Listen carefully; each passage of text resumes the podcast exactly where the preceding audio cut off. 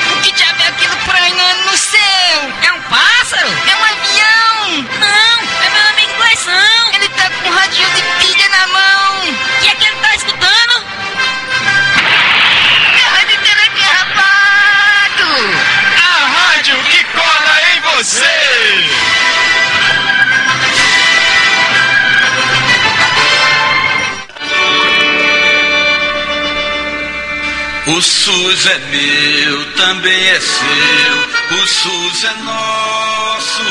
O SUS é do Brasil.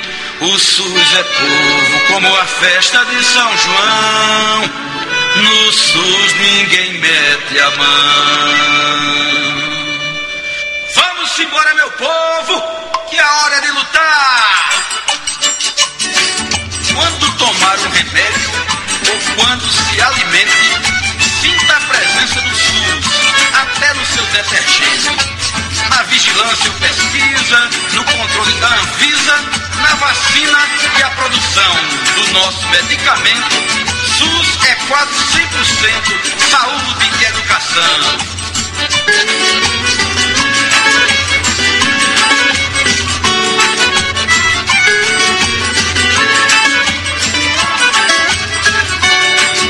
SUS é meu, também é seu, o SUS é nosso, o SUS é do Brasil. O SUS é povo como a festa de São João, no SUS ninguém mete a mão. O SUS é povo como festa de São João. No SUS ninguém mete a mão. No SUS ninguém mete a mão. Vai começar o programa Minuto Mais Saúde, da Rádio Literária Carnatal. Eu vou ficar ligadinha aí!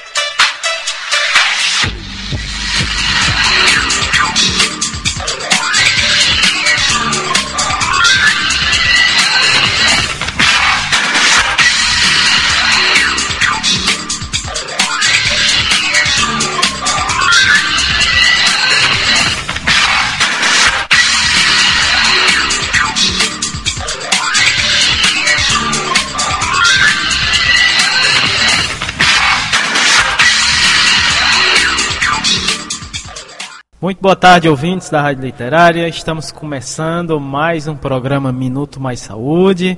É, primeiro programa do mês de fevereiro e a gente traz o tema desse mês, saúde mental e os impactos sociais.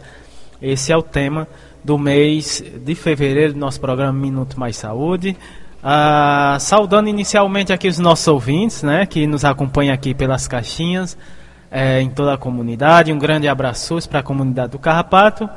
Também os nossos, saudando os nossos ouvintes que nos acompanham pela internet, pela Rádio Cafundó, né, que está, é, o pessoal nos acompanha toda segunda-feira a partir das 3 horas, em especial o público lá do Mutirão e do Alto da Penha, né, sempre está é, acompanhando aí a Rádio Cafundó. E também o nosso público que nos acompanha pelo podcast, né, um grande abraço para essa turma toda que está sempre ligadinho é, ligadinhos no programa Minuto Mais Saúde. Estamos começando aqui o nosso programa e vamos carrapatear né, com o programa Minuto Mais Saúde. Boa tarde, Érica. Boa tarde, Samuel. Né? A gente está muito feliz, né? Lembrando que esse é um mês de aniversário aqui da rádio, né? Quatro anos de existência, né? Quatro anos. Sonhos e lutas, né, Samuel? E a gente que faz toda essa programação junto com os demais colaboradores e comunicadores populares aqui da comunidade. A gente fica muito feliz, porque desde o início de um sonho de, de dentro de casa, como a gente disse, porque a história começou mais ou menos assim, numa sala da casa de MacGyver, né, a partir de, de uma transmissão local, e a coisa foi tomando formato, né? Foi se movimentando, foi ganhando um corpo e esse corpo está em movimento sempre, né? Porque comunicação popular é isso, é feita na garra, é feita com, com esses sonhos e essas lutas que a comunidade ela acredita, que a comunidade ela também se sente participativa e é a voz, né? Porque rádio comunitária é realmente a voz da comunidade, não é isso, Samuel? Com certeza, né? A, a, rádio comunitária ela tem uma potência enorme, né? E, e a gente é prova disso, né? A rádio literária está aí a serviço das comunidades, né? E está sempre de portas abertas. Esse programa é um exemplo disso, né? A gente está sempre trazendo é, boas, boas ideias, boas iniciativas, mostrando quanto é potente o nosso SUS, né, Erika, Brasil afora. É sim, e fortalecendo cada vez mais, né? A gente costuma dizer que a gente vai se enredando, né, como diz aqui no Ceará né, vai formando essas redes cada vez mais colaborativas, mas acima de tudo redes, né? afetiva, né? né? Porque um colaborador traz outro, traz outro e vamos se somando, né, a, a toda esse essa essa grandiosidade que é o SUS em várias partes desse Brasil, né? É isso aí, vamos começar o nosso programa, vamos carrapatear a partir de agora. E a gente sempre começa o programa com a utilidade pública, trazendo uh, os dados referentes aos casos de Covid aqui da nossa cidade do Crato. Esses dados são fornecidos pela Secretaria Municipal de Saúde, né, são referentes aqui da cidade do Crato, são referentes, esse dado é referente ao dia 3 de fevereiro de 2023. Caso suspeito está zerado, também está zerado nos casos internados, né? Casos confirmados aqui na nossa cidade, 26.715. É, recuperados aqui, 26.448. É, casos descartados aqui da nossa, aqui na nossa cidade, 47.548. É, total de óbitos aqui na nossa cidade chegamos a 263. Né, em isolamento temos uma pessoa total de notificações, né, no geral aqui na nossa cidade, 74.263. Esses são os dados referentes aos casos de Covid aqui na nossa cidade, Érica. Temos agora o vacinômetro, né? Vamos. O vacinômetro, né, é um dado tão importante que a gente cada vez mais vem incentivando né, a, a população a procurar o serviço, a completar os seus esquemas, mas não só para vacina de Covid, né? A gente precisa também resgatar, né, através do trabalho do agente de saúde, né, as vacinas de rotina, né, que a gente precisa estar tá atualizando esse cartão, né, e sabendo que a vacina ela é importante na prevenção de muitas doenças. É isso, Samuel? Exatamente. Vamos ao, no, ao nosso vacinômetro referente aqui ao nosso estado do Ceará. São dados referente ao dia 2 de fevereiro de 2023. Vamos a eles. Total de doses aplicadas aqui no nosso estado. Chegamos a 24 milhões 356.441 41 doses aplicadas, sendo 8 milhões 311 mil 444 referente à primeira dose, uh, eh, 284.345 referente à dose única. A uh, segunda dose, uh, aqui no nosso estado, chegamos a 7.801.601. A dose adicional, 17.408. Primeira dose de reforço aqui no nosso estado, 5.439.165 e segunda dose de reforço, 2.456.230. Esses são os dados aqui referente à vacinação no nosso estado, Érica. Esse é o vacinômetro do nosso estado do Ceará referente à secretaria, são dados da Secretaria Estadual de Saúde aqui do estado do Ceará. Érica, vamos de abraços? Vamos sim, né? É, lembrando cada vez mais assim que esse abraços ele, ele vai se estendendo, né? Ele vai cruzando outros espaços, né? Territoriais, transcendendo esse localismo, né? Porque a gente costuma dizer que o programa ele faz um encontro, né? Isso, Samuel. E esse encontro a gente vai conhecendo pessoas, mesmo que virtualmente ou através do, dessa participação, mas é um encontro né? E algumas dessas pessoas a gente teve o prazer, né, de, de conhecer ao vivo. E a gente espera que nesses próximos, nessa próxima caminhada a gente também possa estar tá conhecendo cada vez mais um desse, desses colaboradores que tanto incentivam e, e, participam da nossa programação, né? E uma, uma pessoa mais que especial é a nossa querida Patrícia Silva, lá da Rede Humaniza SUS, a nossa querida Lorraine Solano, né, que vai estar hoje aqui conosco, falando um pouco do, sobre o, o evento o movimento que é o Fundips. A nossa querida Rádio Paulo Freire, né, que a gente já, no começo do programa, a gente já está retomando as vinhetas que eles sempre compartilham com a gente, né? A Rádio Paulo Freire, que é uma rádio universitária da Universidade Federal do Pernambuco, lá de Recife nossa querida Graça Portela, da Fiocruz Rio de Janeiro. Hoje também participando da nossa programação, nosso querido Sérgio Aragac. Um abraço a Margarida Pereira, a doutor Olivandro, lá no Mutirão lá de Cajazeiras, e toda a sua equipe de, de saúde da família, lá do Mutirão 1. Nosso querido professor Alcindo Ferro, professor Ricardo Cecim, nosso grande amigo Ney Vital, do programa Nas Asas da Asa Branca, da Rádio Cidade Petrolina, lá no Pernambuco. Nosso querido professor Itamar Lages, a Paula Érica, a Jaqueline Abrantes, né? A ANEPS, o Movimento SUS nas Ruas, a nossa grande parceira, a Rádio Cafundó, lá do Mutirão, que transmite a retransmissão da programação do programa Minuto Mais, Mais Saúde acontece todas as segundas-feiras a partir das três horas da tarde. Então, rádio comunitária é isso, é uma rádio potencializa a outra, né, Samuel? Como uma irmandade, né, propagando cada vez mais essa troca de conhecimento entre as comunidades. A professora Clodes um, um alô especial para toda a nossa equipe lá da Fiocruz Brasília, né? Na pessoa da Marielle, da Fernanda, da Aline, que é a nossa supervisora do acompanhamento do nosso projeto, a Nicole Leão. E, e hoje nós temos um abraço também novo, mais que especial, né? Ao doutor Marcos Moura Vieira, né? Um psiquiatra que também está nessa colaboração de toda a programação agora do mês de fevereiro. Ele faz parte de, é, de um movimento Psiquiatria, Democracia, Cuidado em Liberdade. Né? E hoje ele vai estar conosco falando um pouco mais, mas assim, desde já, um grande abraço, a nossa gratidão, porque essa programação toda de fevereiro tem um pouquinho da sua contribuição, né? da sua colaboração e a gente fica muito feliz.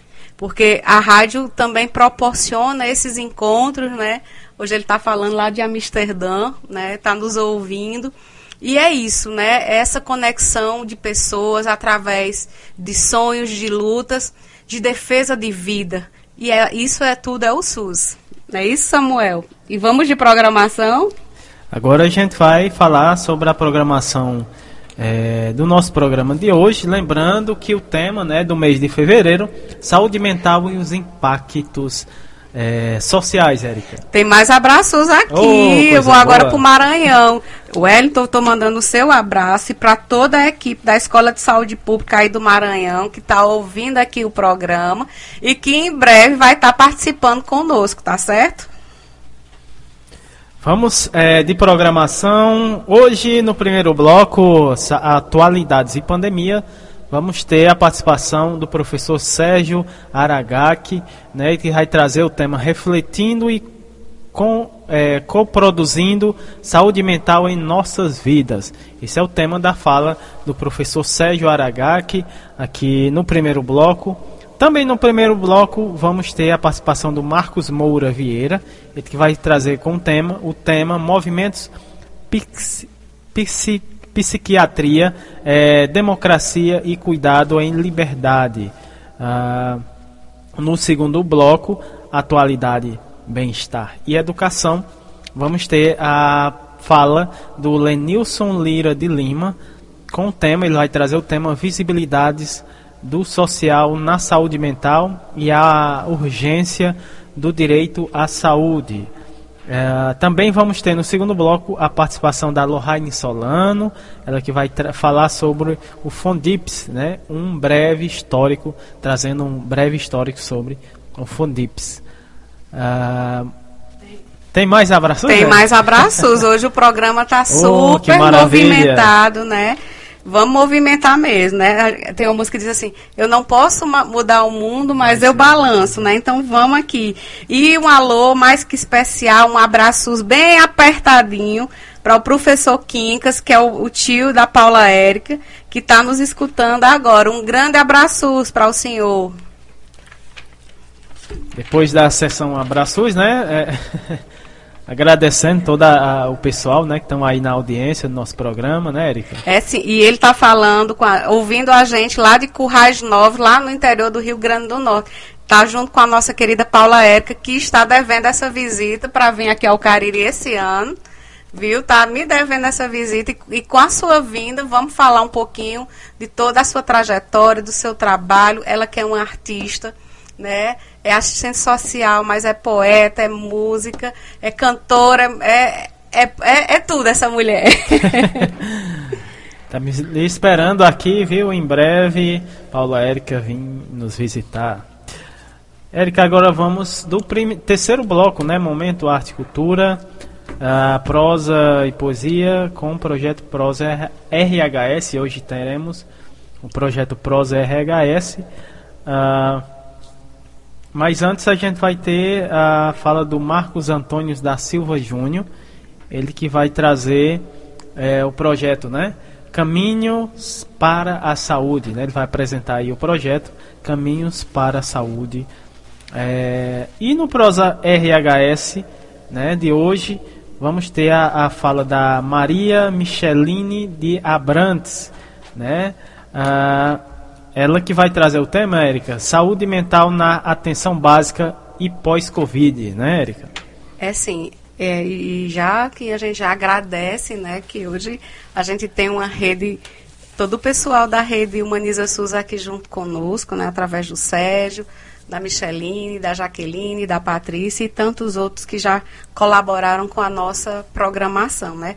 E lembrando a todos os nossos ouvintes, né, que desde o mês de janeiro a gente está na divulgação dos projetos de comunicação popular, um edital né, que foi aberto a, a nível de Brasil para agregar, trazer pessoas que têm projeto que desenvolvessem esse tipo de fala, né, incentivando essa comunicação popular dentro de suas comunidades, é, de várias formas de apresentações, seja rádio, né, seja canal de YouTube. Então a gente hoje está com, com um colega de projeto, né, que é a Rádio Coque, né, lá do Pernambuco, mas lembrando que esse projeto né, de comunicação popular, ele, ele é feito e, e foi totalmente é, desenvolvido pela Fiocruz Brasília, pela OPAS, pelo Canal Saúde, Coordenação e Cooperação Social, com financiamento do governo do Canadá.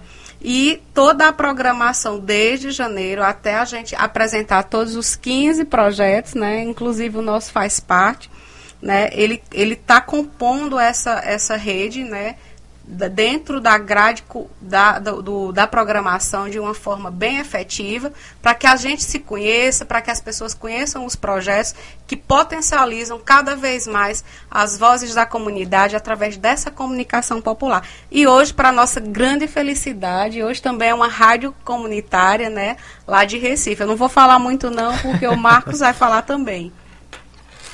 E para começar aqui o nosso programa, né, agradecendo e oferecendo especialmente para todos os nossos ouvintes, né, vamos é, ouvir essa linda música do Belchior, Érica, chamada Alucinação. Eu não estou interessado em nenhuma teoria, em nenhuma fantasia, nem no algo mais, nem tinta pro meu rosto, oba, oba, melodia, para acompanhar bocejos, sonhos matinais. Eu não estou interessado em nenhuma teoria, nem dessas coisas do Oriente, romances astrais. A minha alucinação é suportar o dia a dia e meu delírio é experiência com coisas reais.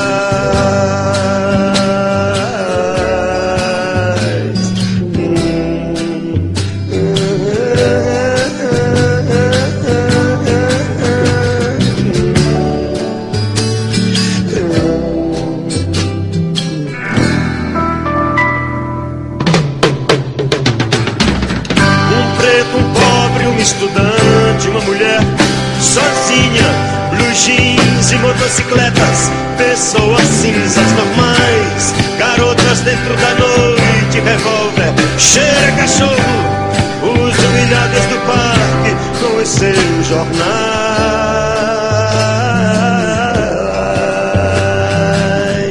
Carneiros, mesa, trabalho meu corpo que cai do oitavo andar e a solidão das pessoas dessas capitais. A violência da noite, o movimento do tráfego. Um rapaz delicado e alegre que canta e requebra é demais. Cravos, espinhas no rosto, rock, hot dog, play it baby. Doze jovens coloridos, dois policiais, cumprindo seu duro dever e defendendo seu amor nossa vida, cumprindo seu dever e defendendo seu amor de nossa vida. Mas eu não estou interessado em nenhuma teoria, em nenhuma fantasia, nem no algo mais. Longe o profeta do terror que a laranja mecânica anuncia. Amar e mudar as coisas me interessa mais.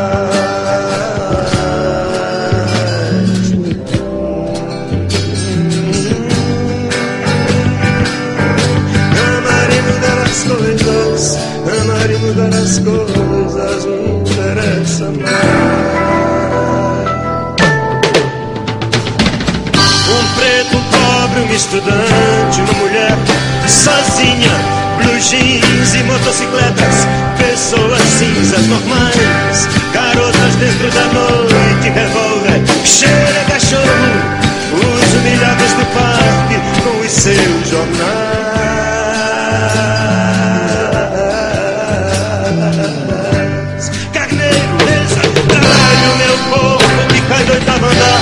e a solidão das pessoas dessas capitais, a violência da noite, o movimento do tráfego, um rapaz delicado e alegre. Que canta e requebra. É demais, cravos, espinhas no rosto, rock, hot dog, it baby, doze jovens coloridos, dois policiais. Cumprindo seu duro dever. E defendendo seu amor. E nossa vida, cumprindo seu duro defendendo seu amor. E nossa vida.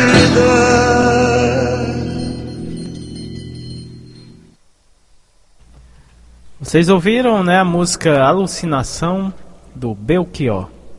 E com essa linda música a gente abre aqui o nosso programa. Uh, primeiro bloco Atualidades e Pandemia.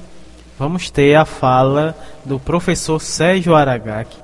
Ele que é psicólogo e especialista em saúde mental, também mestre e doutor em psicologia social, professor da Faculdade de Medicina da Universidade Federal de Alagoas também membro da Rede Humaniza SUS, uh, também do Fórum de Saúde Mental de Maceió e do Fórum Alagoano em Defesa do SUS. Ele fala lá de Maceió, em Alagoas, e ele vai trazer o tema refletindo e coproduzindo saúde mental é, em nossas vidas. Então vamos ouvir a fala do professor Sérgio Aragaki Professor Sérgio Aragaki, muito boa tarde. Olá, eu sou Sérgio Aragaki e vou iniciar agradecendo a Érica Formiga e ao Samuel Nascimento pelo convite para participar do programa Mais Saúde aqui na Rádio Literária Carrapato. Aproveito para parabenizar toda essa linda trajetória da rádio, que muito tem contribuído na defesa e no fortalecimento do SUS e da vida. Um novo ano, uma nova sede, novos equipamentos e muitas forças e parcerias renovadas. Desejo grandes conquistas e muito sucesso, viu, pessoal? Bom, Vamos lá carrapatear então, falando um pouco sobre o tema, refletindo e coproduzindo saúde mental em nossas vidas. Coproduzir, né, é produzir junto com as outras pessoas, tá certo? Então não é uma coisa solitária. Então já aí vai um um primeiro alerta para vocês. Todo mundo que nos escuta deve concordar que para se ter uma boa saúde mental é necessário ampliar os momentos de alegria, de felicidade, de amor. Porém, será que isso basta? Estou aqui questionando, provocando para reflexão. Na nossa sociedade tem se construído um discurso de que não podemos ficar tristes, com certas dúvidas, com certa ansiedade, um certo cansaço. Mas será que é possível viver uma vida assim? Existem pessoas que só sentem coisas que são consideradas positivas? Que só têm pensamentos e vivências positivas? A gente sabe que não. E por isso, a gente pode entender que para ter uma boa saúde mental, né, isso é, não é igual a viver somente alegre, feliz, como se a vida fosse só de muita disposição, certezas, conquistas e sucesso. Pois é. Vamos pensar nisso. Hein? Por isso, então, eu gostaria que vocês me acompanhassem nessa pequena jornada incômoda, né? De reconhecer que para se ter uma boa saúde mental é preciso também se permitir a viver, a sentir as tristezas, inclusive aquelas tristezas relacionadas às perdas. E por mais estranho que a gente possa imaginar que isso seja, se permitir sentir dúvidas, cansaços, tristezas, ansiedades, pode ser uma forma saudável de lidar com o que ocorre na vida. Como é que é, Sérgio? Pois bem.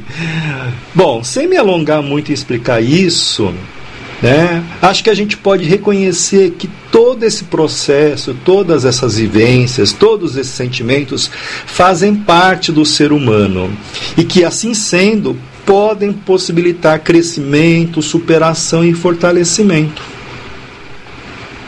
Você já tinha parado para pensar nisso?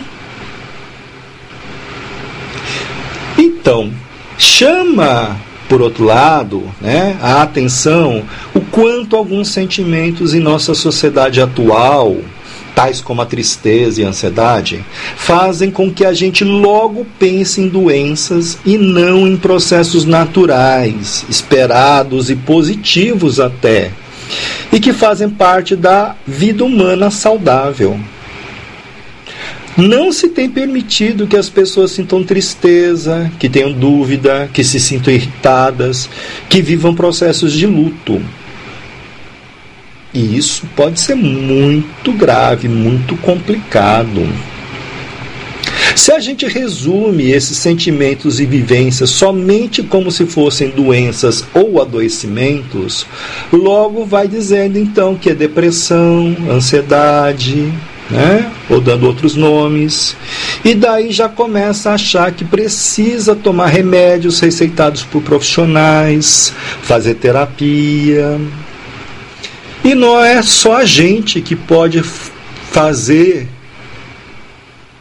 é, isso não, né? não é só a gente que tem feito isso. Infelizmente, ainda hoje, tem profissionais que só aprenderam a interpretar essas expressões humanas desse mesmo jeito, como se fossem doenças e que necessitassem de tratamento. Por outro lado, é importante dizer para vocês que há especialistas que pesquisam e que estudam a respeito disso e que dizem que quem faz esse tipo de interpretação e atuação está medicalizando, patologizando a outra pessoa. Medicalizar, patologizar são conceitos meio complexos, né? E que nem sempre significam a mesma coisa. Mas dá para a gente dizer, nesse primeiro momento, que quem faz isso, ou seja, quem está medicalizando, patologizando, não está olhando a pessoa dentro do contexto em que ela vive, né? aquela outra pessoa.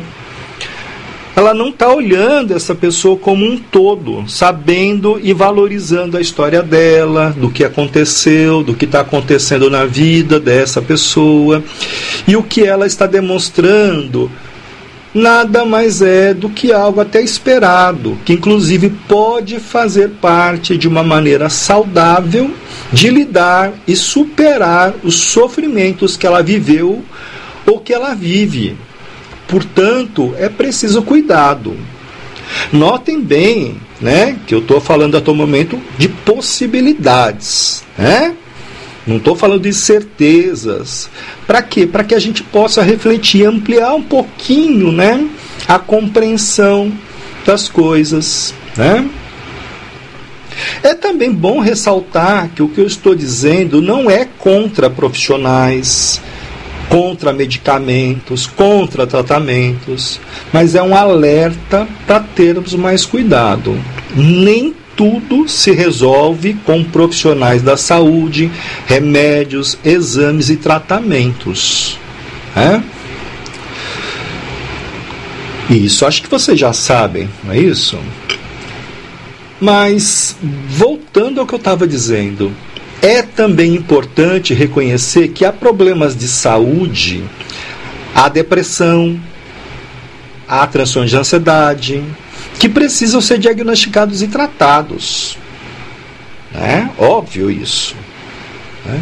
Mas saber e lembrar que nem toda tristeza, nem toda angústia ou ansiedade são doenças e que então precisariam ser tratadas. Assim, o que eu estou dizendo não elimina a possibilidade de consultas né, se elas forem necessárias, o diagnóstico de doenças que de fato podem existir e que necessitam do uso de medicamentos industrializados, se e quando forem precisos. Eu sei que é algo complexo, né? Isso que eu estou falando, mas espero que eu tenha conseguido explicar essa importante diferença nos modos de interpretar e lidar com o que se tem de queixa relacionada a sofrimentos mentais, pois isso pode nos levar a ter mais sucesso em ter uma boa saúde mental. Mais um alerta, né? Eu vou fazer para vocês pensarem. Não sei se vocês sabem, mas há estudos que mostram que nosso país é um dos que mais consome medicamentos psiquiátricos no mundo. E em tempos de Covid, né, de pandemia, isso tem explodido. E todo esse consumo de remédios frequentemente, né, isso também é apontado nas pesquisas, né, que todo esse consumo não tem nos tornado pessoas com menos ansiedade, com menos tristeza ou com mais felicidade. Muitas vezes, esse excesso de medicamentos, de tratamentos, tem trazido outros problemas, inclusive de saúde. Não sei se você já tinha ouvido falar disso, né? Mas é o que as pesquisas têm apontado. É, Bom, volto a dizer, não estou afirmando que as pessoas devem diminuir ou parar de usar remédios, parar de ir em consultas, nada disso. Né? Mas, diante de tanta complexidade, tanta coisa a se considerar, né, acho que a gente tem que parar e pensar o que será que mais dá para fazer, né? o que, que dá para fazer mais para melhorar a nossa saúde mental. Eu diria né, que é importante ampliar e aprofundar nossa compreensão sobre o que está ocorrendo. Não é isso que eu estou falando? Né? É isso que eu venho dizendo né, desde o começo da Síndrome Fala. Refletir sobre que sentimentos são esses de tristeza, ansiedade, cansaço, vazio, né? Por exemplo, esses. Né? E o que, que eles têm a ver com o que ocorreu o que, e com o que está ocorrendo né? na sua vida? Isso pode ser um primeiro passo para ajudar, para te ajudar. Né? Converse eh, com outras pessoas com quem você confia e que você sabe que podem te ajudar a respeito disso. Né?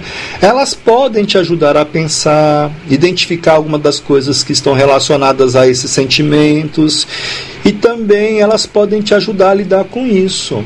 Né? Não é uma receita de bolo, obviamente, né?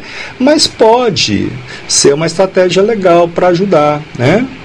Refletir e conversar a respeito, então, já é um bom começo de cuidado para a saúde mental preparando essa fala, né, que eu estou fazendo aqui para vocês, eu fiquei lembrando de uma coisa, né, que eu traduzi assim: a vida se conjuga no coletivo. O que, que isso quer dizer, né? Isso, para mim, pelo menos, eu estou querendo dizer o quê? Que a vida se faz porque a gente se dá as mãos, né? Os afetos e segue junto.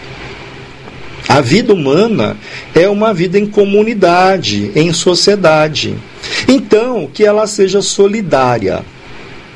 Assim, a gente pode tomar decisões mais acertadas ou pelo menos menos erradas para o cuidado e que podem se reverter na melhoria da saúde mental. Então, uma boa estratégia é conversar com as pessoas de confiança para ir conquistando melhorias. Né?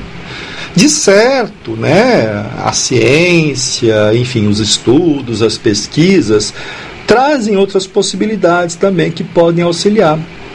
Por exemplo, um grupo de ajuda e suporte mútuos, um grupo de gestão autônoma da medicação, né? E tem outras possibilidades. Talvez você ainda não tenha ouvido falar neles, né? Mas é, talvez eles ainda nem existam onde você mora. Mas quem sabe isso não é também um passo para você se informar mais e ajudar a criar esses grupos por aí, obviamente, né, se for pertinente. Então isso é mais uma provocação que eu estou fazendo aqui, junto com você. ou junto a você. Né? Ainda refletindo sobre como você está vivendo, em, em que condições, é fundamental lembrar que não dá para ter uma boa saúde mental se a gente vive em condições indignas. Sem alimentação adequada, sem moradia adequada, sem educação de qualidade, sem trabalho digno, bem remunerado e em locais que ofereçam as condições necessárias para desempenhar o trabalho sem lazer e eventos que valorizem a cultura, por exemplo. E é esse conjunto de coisas, e não é só uma ou duas delas, né, que fazem grande diferença para se ter uma melhor saúde mental ou não. Né? E é bom lembrar que para ter tudo isso, né, que isso não depende só de eu querer, de eu me esforçar sozinho. Né? É preciso ter políticas públicas que ofereçam tudo isso e que nos permitam não só acessar, mas gozar também desses direitos. Né? Sim, a gente tem que saber que tudo isso, direito à moradia, ao trabalho, ao lazer, educação, saúde, alimentação, é direito né? são chamados direitos sociais né? e estão lá inscritos na nossa Constituição Federal, né? na Constituição Federal do país.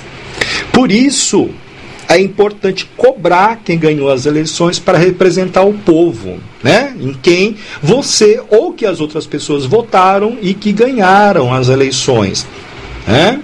Porque mesmo as pessoas que a gente não votou, se elas foram eleitas, a gente também tem o direito de cobrar, né? Então, vereadores, vereadoras, deputados, deputadas, senadores, senadoras, presidente, você já pensou em como é que se faz para cobrar legitimamente e de forma a ter seus direitos respeitados e garantidos? Pois é, isso é super importante também. Minha sugestão é: converse por aí, se informe e ajude a divulgar e fortalecer tudo isso. Tenha certeza de que se você não participa das decisões, outras pessoas vão participar por você. E nem sempre as decisões dessas outras pessoas serão as melhores para você. Por isso, criar e fortalecer conselhos de saúde em unidades, né? Seja na atenção básica, seja no hospital, seja, enfim, seja onde for, né? Associações de bairro, associação de pessoas usuárias da saúde, né? elas, todas essas associações, movimentos, né, são importantes e fundamentais para a conquista da saúde. Né? E óbvio, né, eu sei que para participar é preciso ter tempo, ter um local para se reunir, né, além de outras coisas básicas. Mas vejam só, né? o tempo está passando, né? E a gente já percebeu, vocês devem ter percebido, né? Que só reclamar não tem transformado as coisas naquilo que é necessário, não é mesmo? Então, é começar com aquilo que é possível e ir melhorando, né? De repente não dá para eu ir, não dá para você ir, mas a gente consegue articular pessoas que defendem os nossos interesses, né, que vão ajudar a suprir e defender as nossas, né, as, uh, que as nossas necessidades sejam resolvidas, né, e essas pessoas então vão lá, né, com nosso apoio para brigar por isso, não é? É, aliás, é bom lembrar que esses lugares não são para brigar com as outras pessoas, mas para lutar para que os direitos sejam respeitados e se tornem realidade para você, para sua família e para as demais pessoas. Volto a dizer, a vida se conjuga no coletivo. Ninguém vive só, ninguém consegue sobreviver só. É, mesmo aquelas pessoas que se isolam, elas dependem de uma maneira ou de outra das outras pessoas. Né? Estar junto com as outras pessoas, então, refletir, propor, combinar e a luta para a melhoria da saúde mental e da saúde de forma global é coproduzir, produzir junto, protagonismo. Ou seja, junto com as outras pessoas, a gente vai tendo voz e ação ativas na nossa vida, deixando de sofrer as consequências do que as outras pessoas fazem, né? E passando nós a agirmos ativamente para que ocorram as mudanças e as melhorias que tanto necessitamos, né? Isso é o que a gente chama de protagonismo. Mas isso também coproduz autonomia. O que, que é autonomia? Né? É quando a gente vai definindo, junto com as outras pessoas também, que são nossas parceiras, aquilo que é melhor para a gente. E isso é fazer uma saúde mental humanizada, é coproduzir uma boa saúde mental. Bom, pessoal, já falei demais, né? Espero ter podido contribuir para essas reflexões, né? compartilhando aqui os aprendizados que eu tive com outras pessoas nessa minha vida. Mas, para finalizar essa fala sobre saúde mental, eu quero registrar a importância do conhecimento e das práticas integrativas e das práticas populares de cuidado em saúde. Né? Eu não vou falar disso, né? Eu sei que no Crato, né, onde está sediada a Rádio Literária Carrapato, assim como os vários outros lugares que escutam né, esse programa no nosso país e até fora dele, né, há pessoas que sabem muito mais a respeito do que eu a respeito desse assunto, né, sobre esse assunto e que praticam, né, essas é, fazem essas práticas integrativas, práticas populares de cuidado. É isso, pessoal. Eu continuo aqui coladinho, escutando e aprendendo com vocês. Beleza? Então, muito obrigado e um grande abraços para todo mundo. Érica, Samuel, a Patrícia, a Jaqueline, enfim, várias pessoas que estão aí. Não vou falar o nome de todo mundo, porque senão. Enfim, mas agradecer demais, tá bom? Até mais. A gente é quem agradece, Sérgio, a sua participação, colaboração, mas acima de tudo, seu afeto, né?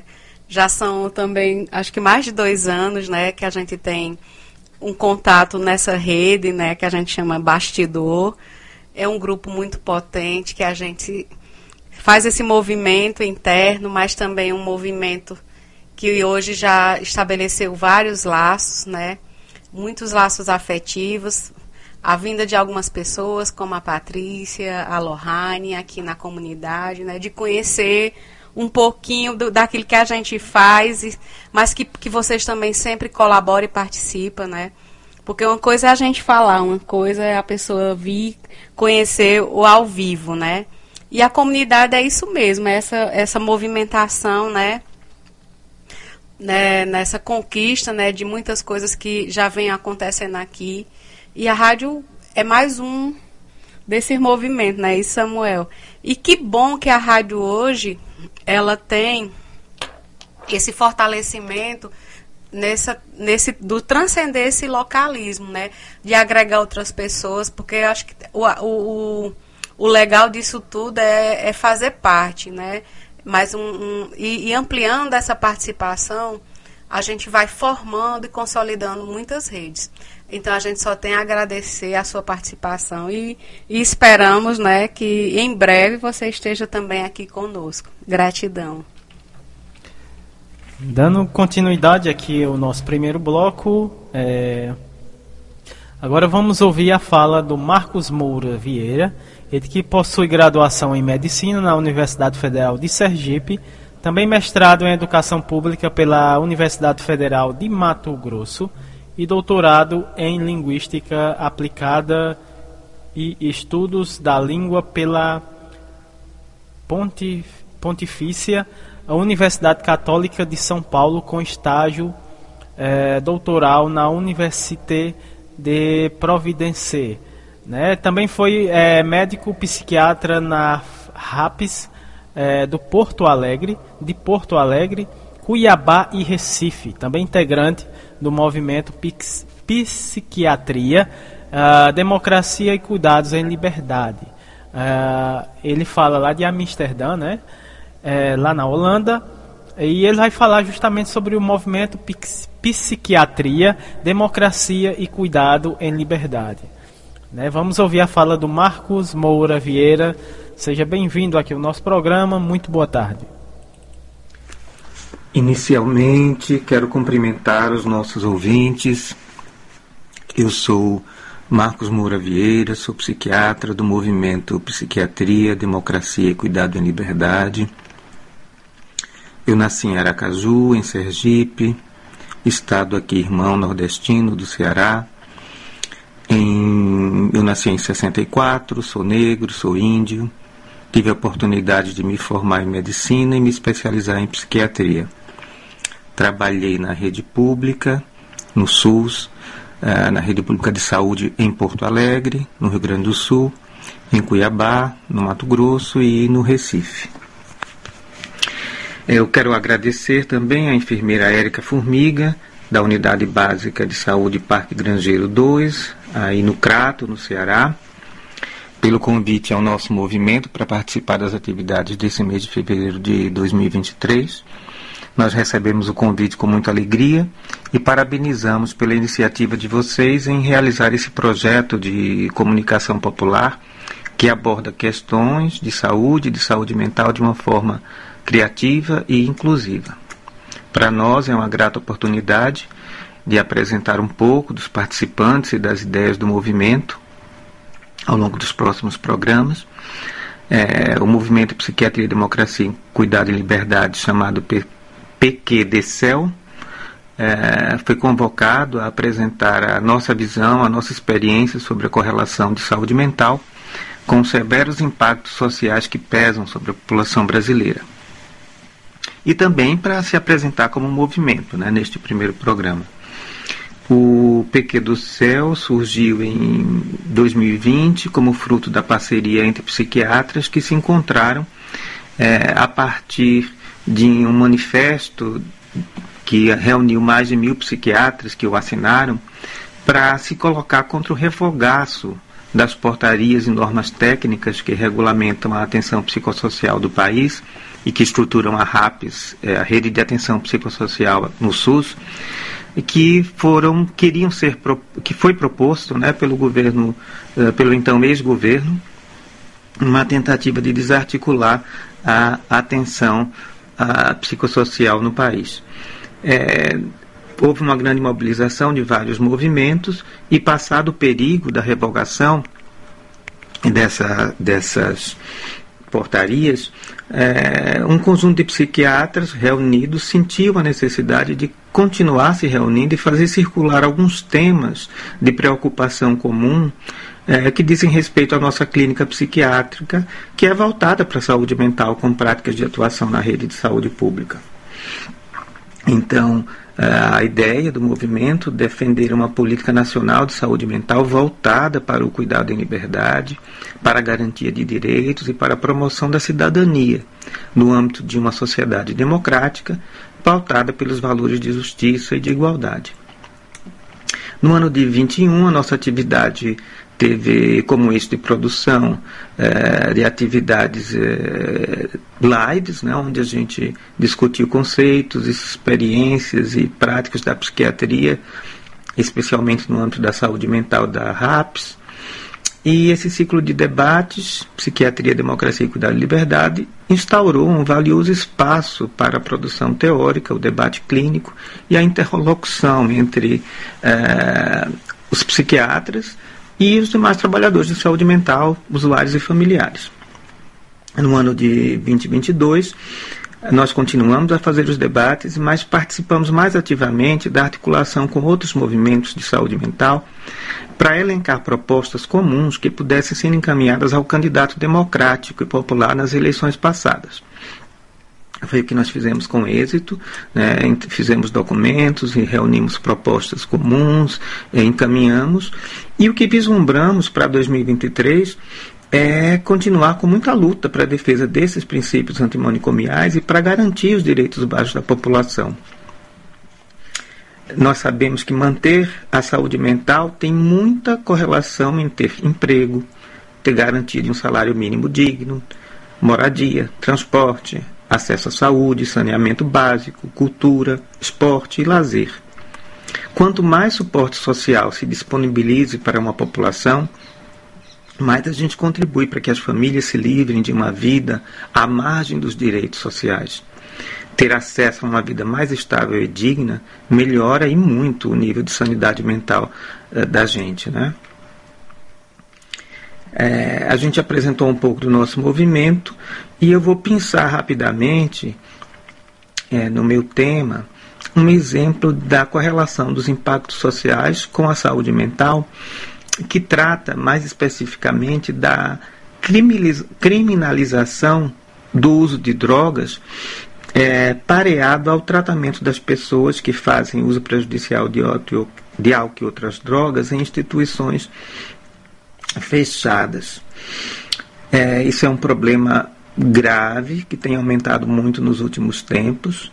É, existe na rede de saúde pública, na RAPS, a, a figura dos CAPs, álcool e drogas, né, que seriam responsáveis no conjunto do sistema, em articular com as unidades de saúde da família, as unidades básicas, os, os, os demais CAPs e a complexidade de outros níveis do sistema, um, uma, um acolhimento e um cuidado né, que valorize é, a, a, a, é, o, a experiência do dependente químico como parte do seu processo de autoconhecimento e de descoberta de meios de lidar com a, a sua dependência.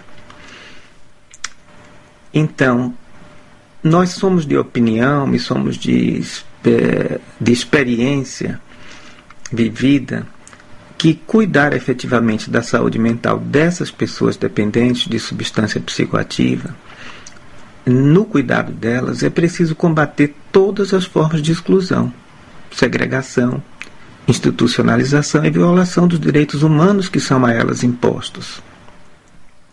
Certamente a sua internação em instituições fechadas, como manicômios, eh, hospitais psiquiátricos, enfermarias de álcool e drogas fechadas, comunidades terapêuticas e afins, não implicam necessariamente em uma melhora da saúde com qualidade de vida para essas pessoas.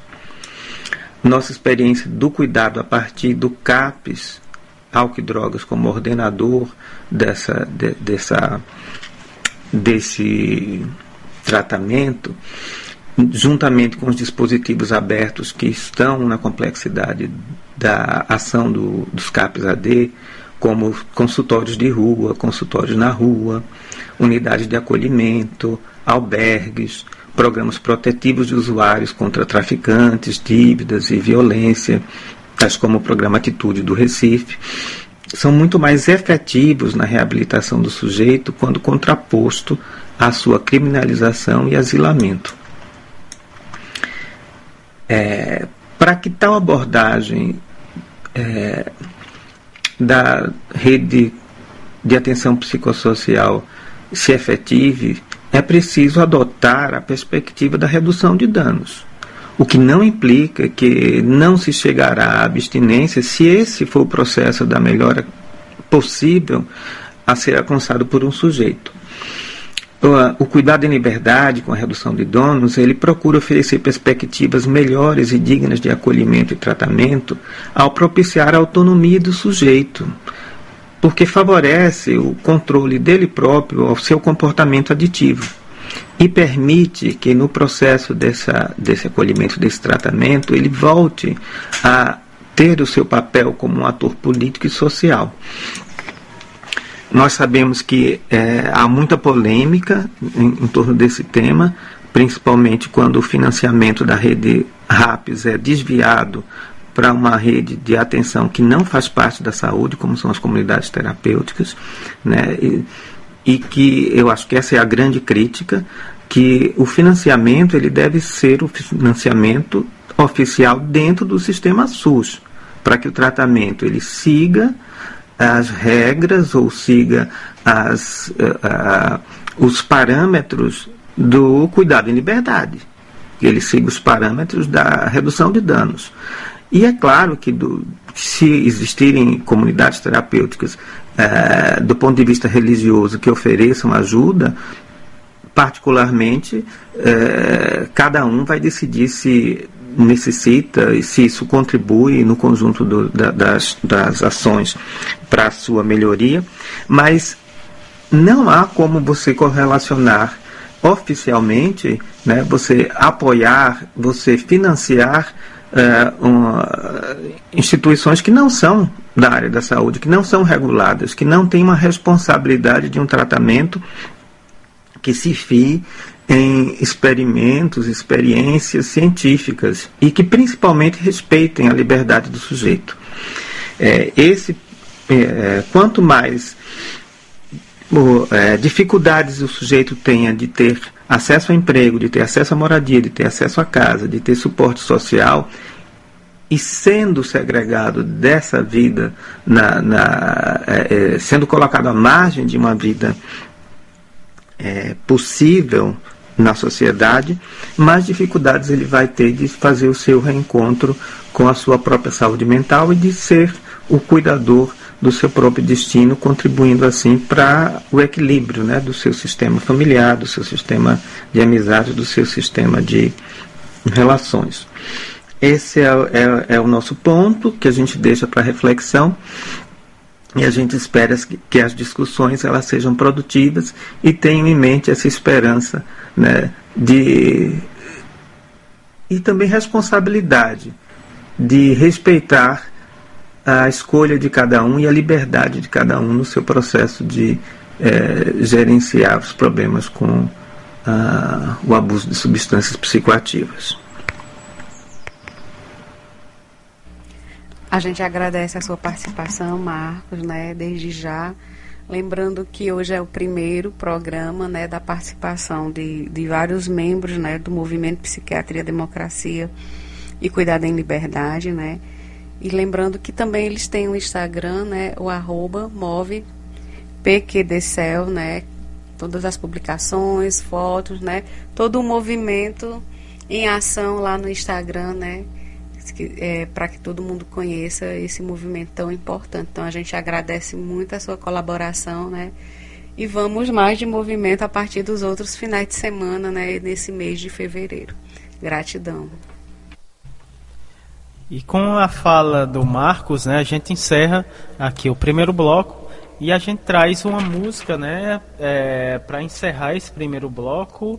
A gente traz a música do grupo Secos e Molhados, né? O nome da, da música é Fala. Então vamos, a partir de agora vamos ouvir essa linda música.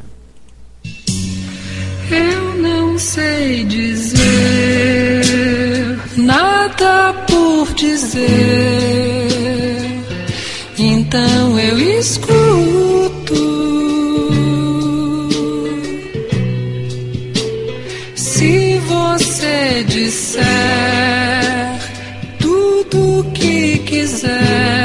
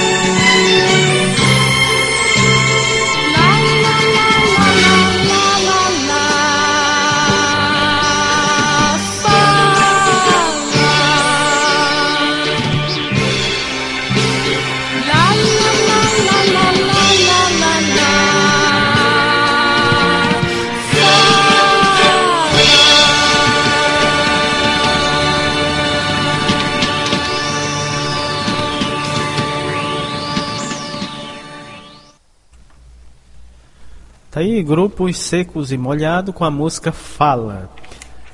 É, a gente abre aqui o segundo bloco, saúde, bem-estar e educação.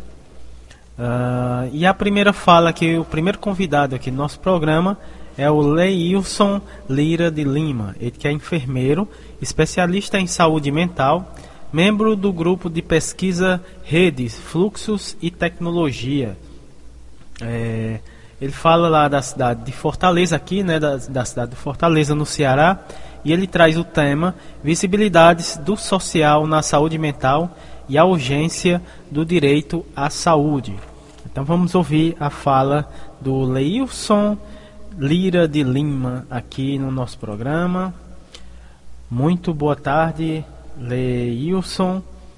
Uh, vamos ouvir aqui agora a fala do Leilson. Muito boa tarde. Alô, ouvintes da Rádio Literária Carrapato. Eu me chamo Leilson, sou enfermeiro, especialista em saúde mental e vim conversar um pouquinho com vocês sobre esse tema muito importante que é saúde mental. E a importância desse tema de saúde mental tem ganhado cada vez mais espaço. Eu acho que vocês têm observado, né, cada vez mais a gente comentando sobre isso, percebendo né, ao redor de vocês.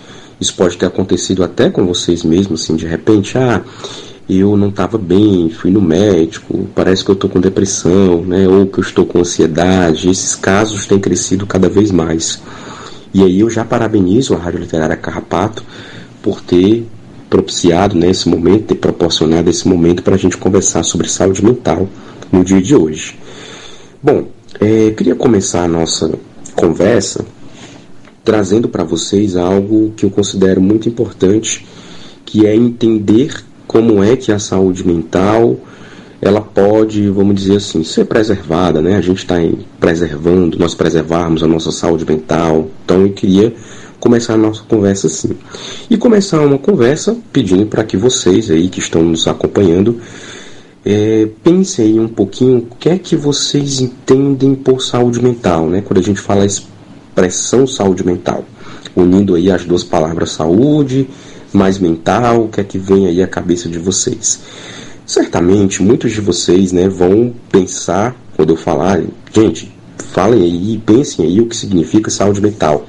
Então muitos de vocês vão trazer, tenho certeza que várias coisas aí, né? Por exemplo, a ah, saúde mental, ela eu compreendo que a saúde mental a gente está bem, a gente está bem consigo, né? Ou seja, bem com a gente mesmo, é, a gente está bem, tá, tá bem com o outro, a gente está bem nos locais que a gente vai, inclusive a saúde mental, a gente poder ter acesso a um, um lazer, né, um passeio, a uma viagem, a uma festa, a cultura, eu conseguir, por exemplo, né, poder acompanhar, assistir um filme, acompanhar alguma coisa que esteja passando ali no meu, na minha cidade, é, ir para um circo, a gente ir, por exemplo, para uma, uma, uma, festa da padroeira, né? A gente faz muito isso aqui no estado do Ceará, a gente gosta muito disso.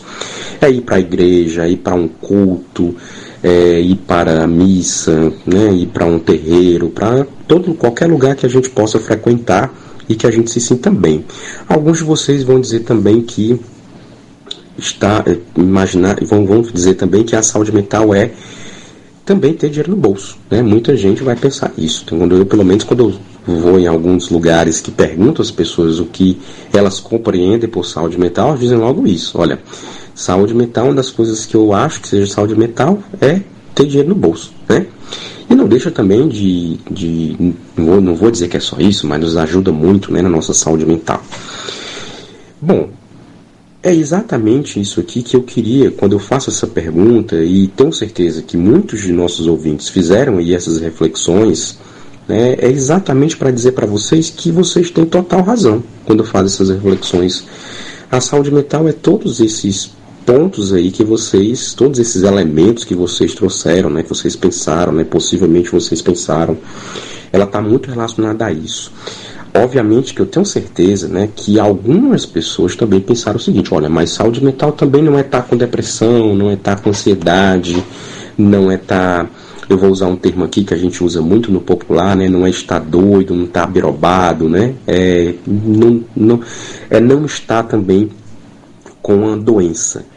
Queria dizer que também está correto, né? A gente tá, manter a nossa saúde mental pode também estar relacionada a isso. Mas o fato, né, a nossa principal, meu principal objetivo quando eu trago isso aqui para vocês é dizer para vocês que saúde mental não é só não estar doente. Né? Em geral, a gente tende a pensar muito mais que é só não estar doente. Mas não é só isso, tá? A saúde mental é esses outros elementos que eu falei primeiro, né? Ela está muito associada a isso também. É a gente, por exemplo, ter acesso a emprego, a renda, é a gente conseguir, por exemplo, ter acesso a serviço de saúde, a educação. Sobre serviço de saúde, acredito que muitos de vocês, quando não conseguem aquela consulta que precisam, e aí não fica bem, poxa vida, eu preciso daquele exame, e aí fica pior né, a saúde da gente, porque a gente não tem acesso àquele exame, e aí fica ansioso, né? Tem, tendemos a estar mal também na nossa saúde mental por conta disso.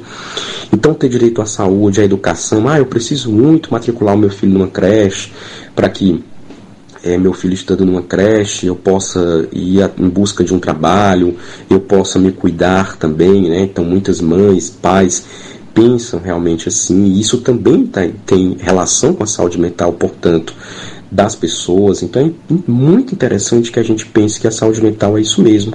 Né? Então todos esses elementos, assim, lazer, cultura, sempre gosto de comentar isso. E aí eu queria dizer para vocês que é, existem outras questões que compõem essa história do social que interferem na saúde mental da gente, além da, do lazer, da renda, do emprego, da cultura, que isso também são questões sociais, mas, por exemplo, outras, né, que eu gosto muito, acho muito interessante comentar questão de estigma e preconceito. Né? Não com pessoas que têm doenças mentais, mas estigma e preconceito com pessoas, por exemplo, que são LGBTQIAP+. Né? Mulheres, por exemplo, que sofrem opressão por conta do gênero, né, por dentro de uma sociedade machista. Isso são questões sociais, que não são questões sociais legais e que interferem na saúde das pessoas. É, a OMS, a Organização Mundial da Saúde, ela tem alguns estudos que trazem essa relação, principalmente entre a população LGBT que IAP+, né? mulheres e homens, gays, lésbicas, transgêneros, é, eles têm, só têm a, tendem a sofrer um pouco mais desgaste da sua saúde mental devido ao preconceito que enfrentam na sociedade, né? Então isso interfere sim na saúde mental deles, né? Como esse estudo comprova.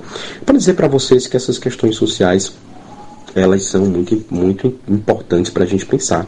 Então percebam aí né, que a saúde mental ela é esse universo de coisas. Então a saúde mental não é só necessariamente a gente não está com depressão com ansiedade. Ela é também todas essas situações que vocês, é, que eu acabei de comentar aí com vocês.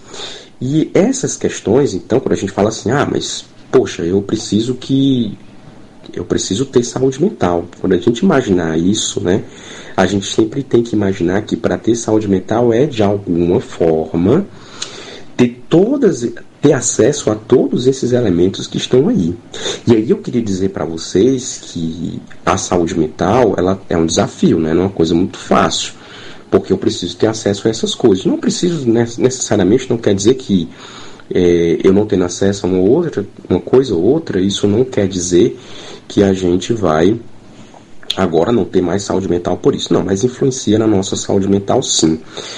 Dito isso, uh, é, para a gente cobrar, né, pensar que eu preciso atrás lá do prefeito, do secretário de saúde, de educação, lá no meu município, na minha cidade, onde eu moro, no meu bairro, porque eu, porque eu digo assim, olha, eu quero que eles garantam a minha saúde mental, ele tem que garantir duas coisas importantes, né? Serviço de saúde mental, sim, para tratar caso uma pessoa tenha uma depressão, uma ansiedade. E eu queria dizer para vocês que a gente precisa cada vez mais democratizar o acesso a isso, né? É, a gente tem uma dificuldade muito grande de ter psiquiatra no Sistema Único de Saúde, o número é bem pequeno. É, e aí isso faz com que as pessoas não tenham acesso, porque para pagar particular um psiquiatra é caríssimo, né? Psicólogo também, a gente até tem bastante psicólogos profissionais excelentes no Sistema Único de Saúde, temos bastante, mas nós temos uma dificuldade também, uma fila muito grande, os transtornos cada vez mais surgindo, principalmente nesse período de pandemia, pós-pandemia, que trouxe muito dessas questões sociais também, que eu acabei de comentar com vocês, né? As pessoas não conseguiram ter acesso a lazer, emprego e renda, e aí a saúde mental das pessoas não estavam legal, né? Não ficaram legal, perdão. É, mas a gente precisa ampliar o acesso, que as pessoas possam chegar até aí. Então é importante que a gente cobre, né? Chegue lá para o prefeito, seja lá para quem for, e cobre que a gente precisa ter acesso a esses profissionais também, acesso a remédio quando necessário, mas que a gente também possa imaginar que eu que eh, não basta isso, eu preciso cobrar isso, eu preciso cobrar também que lá no meu no local onde eu moro, onde eu vivo, né, cada local onde vocês ouvintes vivem, como cobrados, olha, eu preciso de lazer, de renda, eu preciso de emprego, eu preciso de cultura, né? Então tudo isso pode precisa é, ser muito, muito conversado, né? Ser muito cobrado realmente para que a gente consiga manter a nossa saúde mental, certo? Gente, isso é muito interessante, né? E eu queria dizer para vocês então que pensar e imaginar que a saúde mental ela possa estar presente no dia a dia de cada um de vocês é imaginar que esses elementos possam aparecer, né? Então, muito interessante também que a gente trabalhe na sociedade, converse, possa combater preconceitos, estigmas contra, algum, contra algumas pessoas, né, LGBTQIAP+, que a gente trabalhe essa questão de gênero contra as mulheres, que a gente converse muito também sobre a necessidade de combater os preconceitos contra as pessoas negras, porque elas também, né, ao se sentirem vítimas de preconceito, de injúrias, elas realmente ficam com sua saúde mental abalada, né? Então isso também é uma das coisas que a gente precisa conversar. É um recado que eu deixo aí para todos os ouvintes da Rádio Literária Carrapato, é exatamente isso, né? Que a gente possa, por exemplo, imaginar que a saúde mental é quando a gente também, cada um de nós, a gente faz a nossa parte a gente está ali combatendo essas coisas, conversando sobre isso, cobrando, né? Cobrando do, do, do, governo, fazendo também a nossa parte, né? Por exemplo, deixando, fazendo com que as, as nossa, a nossa cultura ela possa cada vez mais ser incentivada dos mais velhos para os mais jovens, né, que essas pessoas elas, é, essas pessoas possam manter as tradições. Tudo isso envolve sim saúde mental. Ok, gente? Bom, é um pouquinho do que eu queria conversar com vocês, né, dar esse recado. Uh, espero, né, que vocês possam né, ter aproveitado aí para refletir um pouquinho sobre a saúde mental de vocês, como está o dia a dia, o cotidiano, o, a, como é que está aí ao redor de vocês, família, os espaços que vocês convivem, a comunidade, possam fazer essa reflexão e pensar que para garantir a saúde mental é mesmo correr atrás e cobrar realmente que nós tenhamos todos nós acesso à cultura, lazer, emprego e renda, enfim. E eu queria agradecer então o espaço da Rádio Literária Carrapato para conversar sobre isso, debater desse tema tão importante, como vocês viram, complexo e que ele não é isolado. Né, ele não é só doença, ele é também tudo isso, né, é um desafio muito grande. O desafio, inclusive, da gente se organizar para cobrar, para que então a saúde mental ela não seja só algo que assim, eu imagino que eu quero ter, mas que sim, ela possa ser uma realidade das nossas vidas, tá bom? Um abraço a todos vocês. Tudo de bom, gente. Agradecendo a, a participação do Leilson Lira de Lima, ele que trouxe o tema Visibilidades é, do Social na Saúde Mental e a urgência do direito à saúde. E agora vamos ouvir a Lohane Solano fazendo um breve histórico do Fondips. A Lohane, que é enfermeira da Secretaria Municipal de Saúde de Mossoró, também coordenadora do IEPE, Hospital e Maternidade Almeida Castro, também coordenadora da Regional Nordeste 1 Rede Unida. Ela fala lá da cidade de Mossoró, no Rio Grande do Norte. Vamos ouvir agora a Lohane Solano aqui no nosso programa. Muito boa tarde, Lohane. Boa tarde, ouvintes da Rádio Literária Carrapato. Boa tarde, Samuel. Boa tarde, Érica. Uma honra estar aqui mais uma vez compartilhando algumas ideias, algumas aprendizagens com nesse espaço maravilhoso que é o programa Minuto Mais Saúde. E para mim, que já, eu já me sinto em, em, casa, né, de casa, aqui da Rádio Literária, porque tive a oportunidade de mais uma vez estar aqui na comunidade, é, estar nas calçadas, vendo e ouvindo a rádio Poste, onde todas essas nossas conversas são transmitidas aqui na, dentro da comunidade do Carrapato, que é maravilhosa. Eu não vejo a hora de voltar aí e poder aprender um pouquinho mais e compartilhar também um pouquinho mais é, com vocês. Mas o convite que vocês me fizeram para estar aqui hoje, eu sou muito grata pelo espaço, é para falar sobre o histórico do Fondips, né? Nas edições passadas, nos sábados anteriores, estiveram aqui outras pessoas também da organização do nosso evento, movimento, né? Vitória, Pablo, Camila, Matson, falando do nosso evento movimento, que é nossa grande agenda, agenda política, né? política no sentido de ação, de, de estimular a cidadania, de gerar implicação para a mudança e transformação das nossas realidades, né? Então, esse, o FONDIPS, que é o Fórum, nasceu o Fórum Nacional de Diálogos e Práticas Interprofissionais em Saúde. Hoje nós estamos internacional pela relação, pelas relações que nós conseguimos estabelecer ao longo dos anos. Mas nós nascemos, criamos esse, esse evento, movimento, é, em 2016, após o golpe da presidenta Dilma, que nos deixou profundamente abaladas nossas estruturas e, e criou, ampliou a nossa força coletiva em defesa do SUS e defesa de todas as vidas. E a gente imaginando como que a gente poderia é, reunir, ativar uma, um, um, esse processo de, de, de defesa e de transformação da realidade de forma coletiva. Então a gente pensou que através de, desse, desse lugar onde estariam gestores, trabalhadores e trabalhadoras, é, pessoas da universidade, professores e professores, pesquisadores, pesquisadoras, mas acima de tudo, usuários e usuárias, nós poderíamos gerar ainda mais implicação com o Sistema Único de Saúde e com a, com a defesa de todas as vidas. Né? A gente tem um trabalho aqui é, muito forte, voltado para as populações vulnerabilizadas, né? Pessoas em situação de rua, pessoas afetadas pela hanseníase, população LGBTQIA+, é, povo do campo, povo negro, pessoa, povo indígena, então essas, é, e, e, entre outras necessidades, né, que aqui surgem da população. Mas assim, a gente cria esse evento movimento nessa perspectiva. Então, cada, todas as edições foram construídas coletivamente. A programação. E, e sempre com a preocupação de que não fosse algo que a gente palestrasse e saísse de lá só mobilizado individualmente, mas que gerasse uma mobilização coletiva. E isso tem acontecido. Hoje, na nossa rede, a gente vê resultados dessa implicação coletiva que o Fundips gera. Nós fomos, por exemplo, a partir da edição de 2019, criamos o primeiro serviço do Estado do Rio Grande do Norte voltado para a população LGBTQIA+. Foi a primeira linha de cuidado do Estado do Rio Grande do Norte. Isso é a demonstração de como o som coletivo tem força.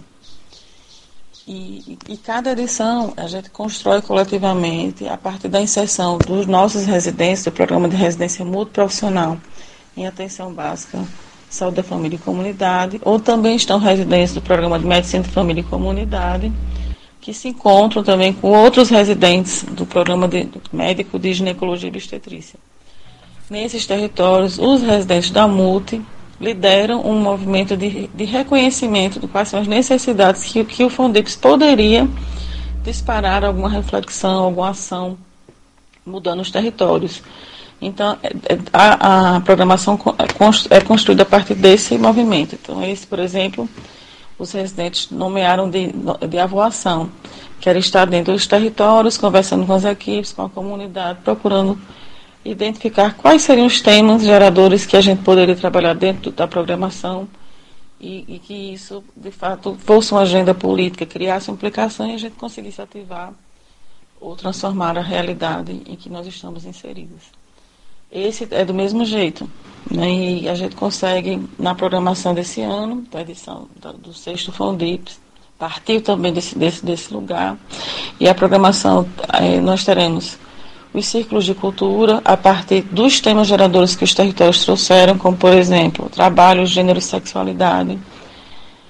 povos originários tradicionais e agroecologia, que são temas que vão surgindo e a gente vai pensando em como que isso a gente pode sustentar uma ativação ou uma mudança concreta nos nossos processos de trabalho. Teremos mesas, tenda Tony Silva, que é o espaço onde a gente vai ter mais concentrada a educação popular, Cinequidade, que a Paula Érica cria esse, esse, esse espaço onde a gente vai trabalhar alguns filmes potiguares, né, filmes de curta duração, para divulgar e estimular também outras reflexões a partir das nossas realidades. É, Feira da Economia Popular, Feira Literária, é, o Cuidatório, que é o espaço que já foi é, exposto aqui, que pretende cuidar das pessoas que estarão lá dentro do evento Movimento. E é, além das vivências nos serviços, oficinas e minicursos. E os trabalhos que a gente faz um, uma programação em que as pessoas se sintam parte disso, né? Então elas propõem minicursos, oficinas e a, forma, a própria estrutura de, de organização do, da, da, apresentação dos trabalhos. É, é a gente tenta criar uma, uma participação de fato popular, né?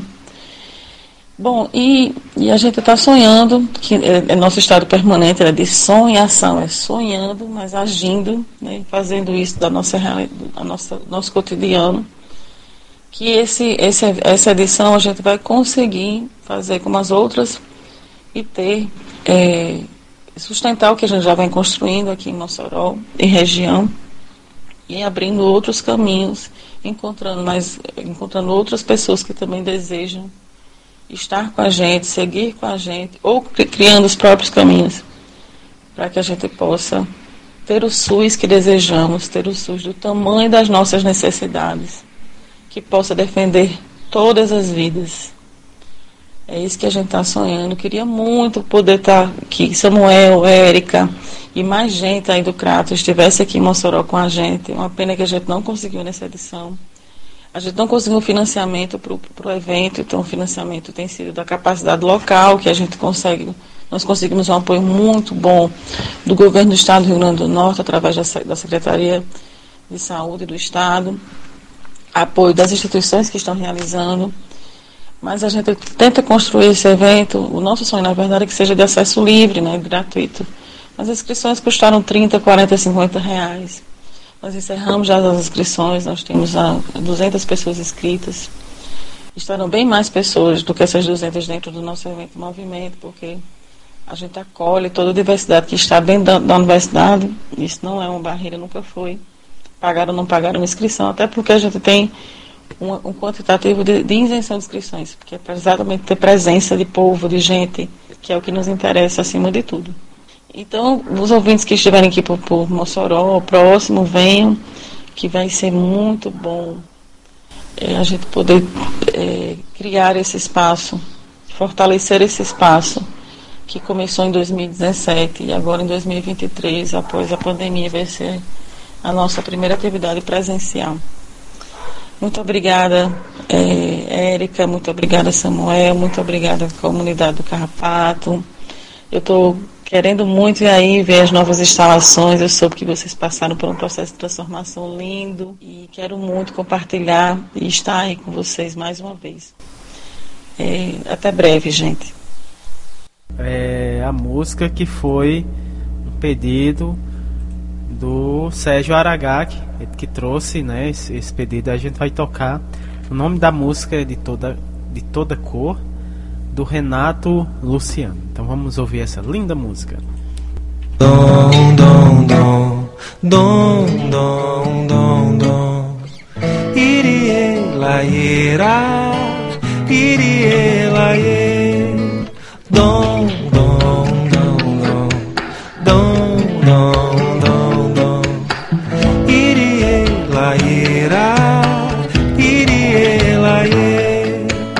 Passarinho de toda cor, gente de toda cor, amarelo, rosa e azul, me aceita como eu sou. Passarinho de toda cor, gente de toda cor, amarelo, rosa e azul, me aceita como eu sou. Sou amarelo claro, sou meio errado pra lidar com amor. No mundo tem tantas cores, são tantos sabores. Me aceita como eu sou. Passarinho de toda cor, gente de toda cor, amarelo, rosa e azul. Me aceita como eu sou. Passarinho de toda cor, gente de toda cor, amarelo, rosa e azul. Me aceita como eu sou. Eu sou ciumento, quente, friorento, mudo de opinião. Você é a rosa certa, bonita, esperta. Segura na minha mão, passarinho de toda cor, gente de toda cor, amarelo, rosa e azul. Me aceita como eu sou. Que o mundo é sortido, eu toda a vida soube. Quantas vezes, quantos versos de mim minha alma ouve? Árvore, tronco, maré, tufão e capim, madrugada, aurora, sol a pino e poente.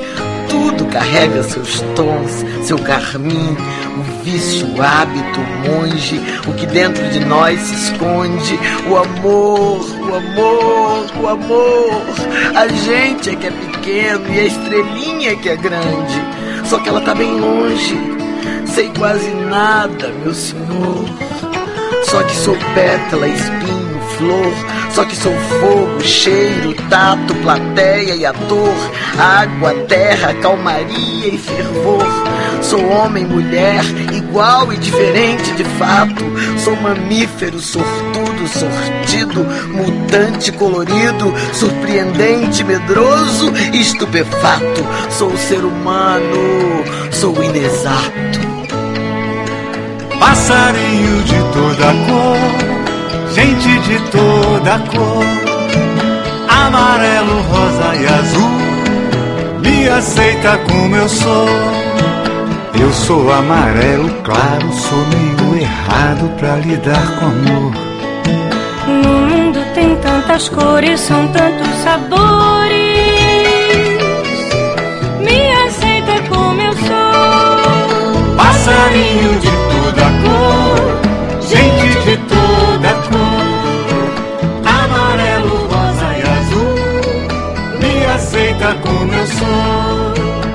Eu sou ciumento, quente, friorento, mudo de opinião. Você é a rosa certa, bonita, esperta. Segura na minha mão. Passarinho de toda cor, gente de toda cor, amarelo, rosa e azul, me aceita como eu sou. Passarinho de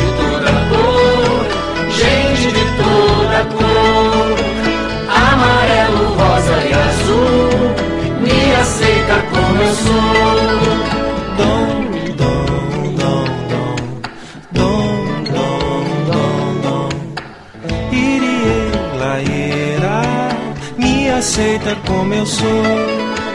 Me aceita como eu sou. Me aceita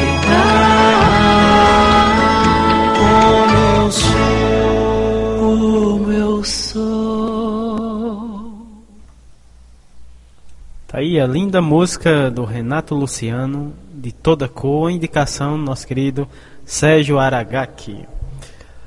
Abrindo aqui o terceiro bloco, é, Momento Arte, Cultura, Prosa e Poesia. E o projeto Prosa RHS, que teremos daqui a pouco no terceiro bloco, porque antes a gente vai conhecer mais um projeto, né? Ah, do projeto de, no projeto de comunicação popular em saúde, né, que no qual também a gente faz parte e, e- dentro da programação ah, do nosso programa a gente também está conhecendo, né, trazendo as outras iniciativas para conhecer né, é, como é que funciona um pouquinho, né, trazer para os nossos ouvintes um pouquinho dessas iniciativas e o que é que elas desenvolvem, né? Hoje a gente vai trazer uh, o projeto Caminhos para a Saúde. Quem vai falar sobre esse projeto é o Marcos Antônio da Silva Júnior, ele que é estudante de biblioteconomia da UFPE, também atua como estagiário na Biblioteca Central da UFPE, desenvolvendo minicursos para a comunidade acadêmica e, e na rádio e também na rádio do COC, né, a qual é responsável pela comunicação. Ele fala lá da, de Recife, no Pernambuco, e ele vai falar sobre é, o projeto Caminhos da Saúde. Então vamos ouvir o Marcos Antônio da Silva. Seja bem-vindo aqui ao nosso programa. Muito boa tarde, Marcos. Muito boa tarde, Rádio Literária Carrapato. É um prazer estar aqui hoje com vocês. Conexão Ceará, Pernambuco. Vamos que vamos. Meu nome é Marcos. Eu sou natural do Rio Grande do Norte, mas Pernambuco me acolheu desde os meus primeiros dias de vida. Toda a minha vida eu tive aqui. Então, sou pernambucano, minha gente. Sou estudante do curso de Biblioteconomia na Universidade Federal de Pernambuco, faltando pouco para concluir, graças a Deus. Hoje minha linha de pesquisa ela é relacionada aos processos de comunicação. E aí dentro desses processos de comunicação eu estudo os comportamentos informacionais das pessoas, ou seja, como as pessoas estão se informando, através de quais fontes, essas fontes são verdadeiras, essas fontes são seguras, essas fontes são verificadas, tendo em vista principalmente, gente, o contexto em que nós estamos vivendo hoje, né? onde muitas informações elas são produzidas o tempo todo. Hoje, nós não só consumimos as informações, nós produzimos e consumimos. Nós somos prosumers. Então, essas informações que estão sendo produzidas em larga escala, muitas delas acabam sendo manipuladas, muitas delas acabam sendo distorcidas e distorcidas para o favorecimento de alguém. Então, essas desinformações elas acabam circulando numa velocidade muito grande, o que acaba dificultando provar a verdade depois. Mesmo que na maioria das vezes a informação falsa ela não tenha sentido, não tenha pé nem cabeça.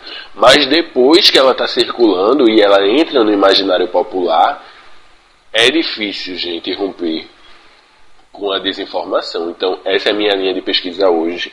Eu sou estagiário na Biblioteca Central da Universidade Federal de Pernambuco também, onde juntamente com a equipe de bibliotecários nós desenvolvemos minicursos, desenvolvimento de pesquisas acadêmicas, estratégias de busca em bases de dados, normalização pela BNT, citações e outras temáticas para a comunidade científica. E agora, na Rádio do COC, eu estou responsável por lidar com a comunicação. E aí, junto comigo, vem uma equipe muito massa.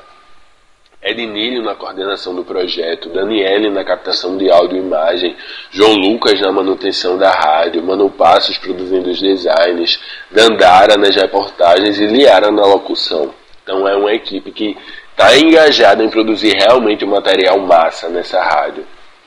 Então hoje eu vou falar para vocês um pouco de como tem sido construir esse projeto de rádio comunitária na favela do Coque. Eu acredito que vocês nunca tenham ouvido falar na comunidade do Coque.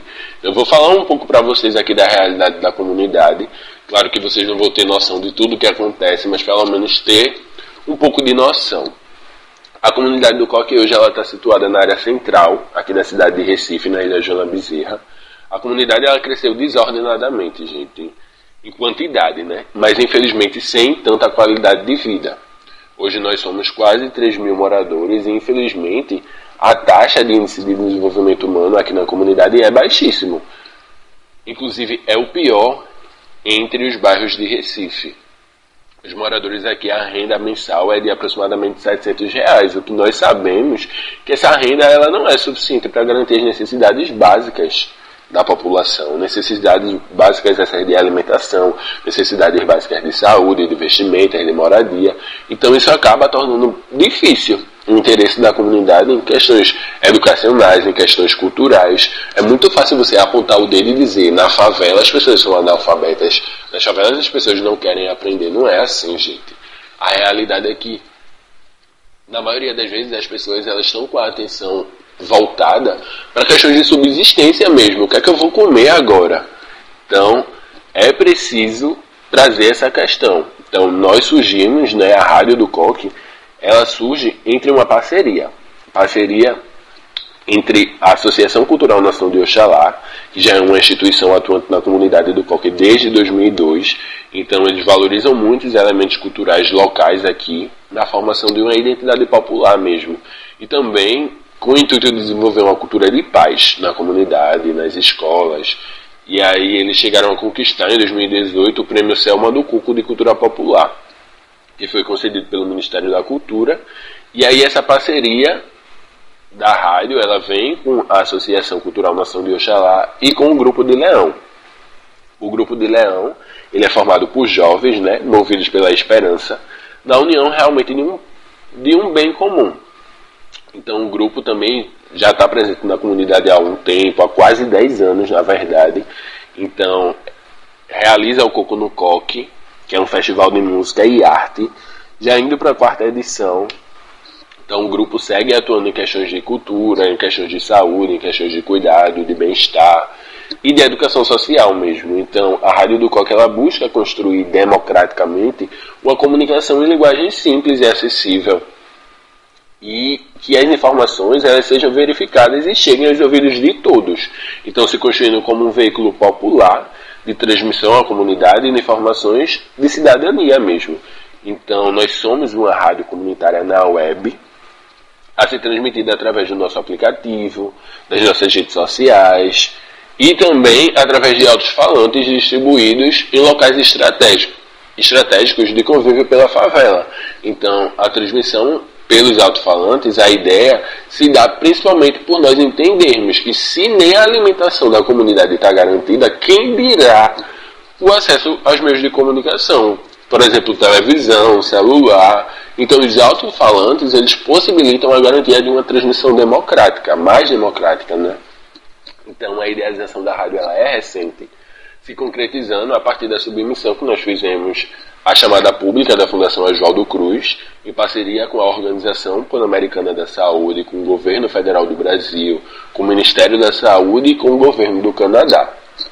Então, o edital ele visava o fortalecimento da comunicação popular e comunitária, principalmente em questões de saúde pública, em questões de situações de emergências sanitárias, e assim nós desenvolvemos o programa Caminhos para a Saúde, ele é transmitido aqui na rádio nas quintas, sextas e sábados, com a programação voltada a conversas sobre questões cotidianas que se passam na comunidade, conversas com profissionais científicos, onde eles nos contam as experiências dos estudos, as experiências das pesquisas, consultas diárias. Então nós estamos sempre reforçando o apoio à prevenção e ao tratamento de enfermidades, dicas, cuidados com doenças e vírus, que acabam atingindo a população. Né? Então, nós entrevistamos os moradores para entender como está a situação sanitária. Nós, fizemos, nós fazemos realmente uma pesquisa. Então, sempre que nós estamos lidando com um tema, nós estamos tentando entender a realidade local relacionada a esse tema de saúde no programa. Então, nosso material está sendo produzido em formato de episódios Cada episódio ele é dividido em três partes que vão sendo distribuídos, vão sendo transmitidos ao longo da semana, nas quintas, sextas e sábados, das três às quatro da tarde. E aí, no primeiro episódio, nós abordamos a pandemia da Covid-19 e seus impactos na comunidade. Trouxemos o fundador da primeira rádio na comunidade do Coque, foi na década de 60, onde a realidade era bem diferente. Ele chegou a ser baleado, gente, durante uma transmissão. Então a situação era bem mais complicada aqui na comunidade. Então ele traz toda essa vivência dele. Trouxemos também uma rezadeira, uma rezadeira aqui do Coque, que para quem não sabe o que são rezadeiras, são mulheres, né? Que através de saberes populares e místicos, obtidos culturalmente, né, através das vivências, esses saberes eles acabam sendo despertados principalmente onde existe a carência de atendimento na saúde pública, como é o caso aqui no COC. Então elas estão presentes praticando suas rezas, seus ritos, que envolvem banhos de ervas, receitas, chás, simpatias, massagens, garrafadas e vários outros artifícios de cura, gente, que eu poderia passar o dia todo falando, mas meu tempo aqui é curto. Então, esses artifícios de cura eles acabam protegendo realmente não só o campo físico, mas o campo espiritual também das pessoas. Então, em seguida, nós entrevistamos Liara, que ela é uma amiguíssima minha, amo de paixão, intérprete de Libras na Biblioteca Central da UFPE, onde eu faço estágio. Ela é enfermeira, ela é estudante de Química e também é coordenadora de juventude da Associação dos Amigos da Vila do Papelão, que é conhecida aqui no Coque como Casinha. Essa instituição ela já está aqui na comunidade há quase 20 anos. E eles desenvolvem atividades culturais, atividades lúdicas, esportivas. E através de outros apoios eles conseguem muitos benefícios para a comunidade, cestas básicas, vestimentas, outros tipos de serviço também. Então, em parceria com a Casinha, Fiocruz Pernambuco e o Instituto Butantan, nós estamos apoiando o estudo clínico da fase 4 da elaboração da bula da Coronavac, que está sendo desenvolvido pela Fundação Oswaldo Cruz, com crianças na faixa etária, crianças e adolescentes, na verdade, na faixa etária entre 3 a 17 anos, que ainda não tenham tomado nenhuma dose da vacina contra a, o coronavírus. Então, nós fizemos um mapeamento na comunidade dessas crianças e desses adolescentes, fizemos a campanha para vacinação, conseguimos garantir o transporte delas para o instituto, onde está sendo desenvolvido, onde está sendo desenvolvido o estudo e a vacinação.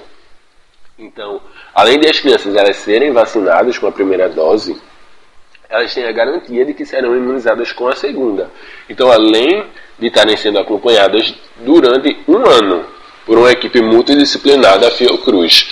Então, a nossa campanha ela segue e nessa trajetória não foi fácil, né? Nós tivemos que lidar com muitas informações falsas também que já estavam enraizadas no imaginário popular da comunidade. Mas nós continuamos nesse embate, nós estaremos sempre apoiando a vacinação e desmentindo argumentos negacionistas. Gente, dados do sistema de informação sobre mortalidade, eles mostram que a cada dois dias uma criança com menos de 5 anos morre no Brasil, gente, por consequências da Covid-19. Então o caso é sério, vamos nos vacinar. E ainda no, no primeiro episódio, nós fizemos reportagens nas ruas para saber se a galera está imunizada, então, tudo isso vocês encontram lá no nosso Instagram, arroba Rádio do Coque. No primeiro episódio nós recebemos também um médico, onde ele nos mostrou o ponto de vista dele sobre a pandemia. E agora nós estamos produzindo os materiais do segundo episódio, onde nós estamos falando sobre o carnaval pós-lockdown.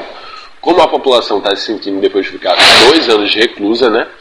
Sem as festividades, porque aqui em Pernambuco o carnaval ele é fervesce e cultura, gente. A cidade inteira se transforma. Nós temos o Galo da Madrugada, o maior bloco a céu aberto do mundo. Mas aí, em contrapartida, a população ela acaba mais exposta à doença, acaba mais exposta a infecções. Então nós estamos alertando sobre a importância do uso do preservativo em relações sexuais, cuidados que devem ser tomados para curtir a folia com menos riscos, né? Então, nós apresentamos também alguns alertas sobre saúde mental pós-pandemia. A nossa trajetória com a Rádio do Coque está apenas iniciando. No programa Caminhos para a Saúde, a gente ainda vai abordar diversos temas e nós queremos ser realmente agentes de transformação e melhoria da qualidade de vida aqui dentro da favela. Esse é o nosso papel social. E para mim tem sido uma experiência, gente, muito enriquecedora participar do projeto. É realmente enxergar em lugares esperança. Esperança onde as políticas públicas elas não chegam efetivamente.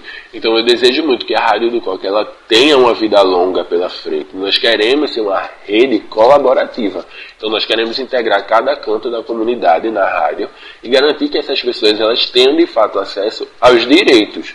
Esses direitos que muitos, muitas vezes só existem no papel. Então o Coque resistiu e segue resistindo nessa globalização marcada pela desigualdade.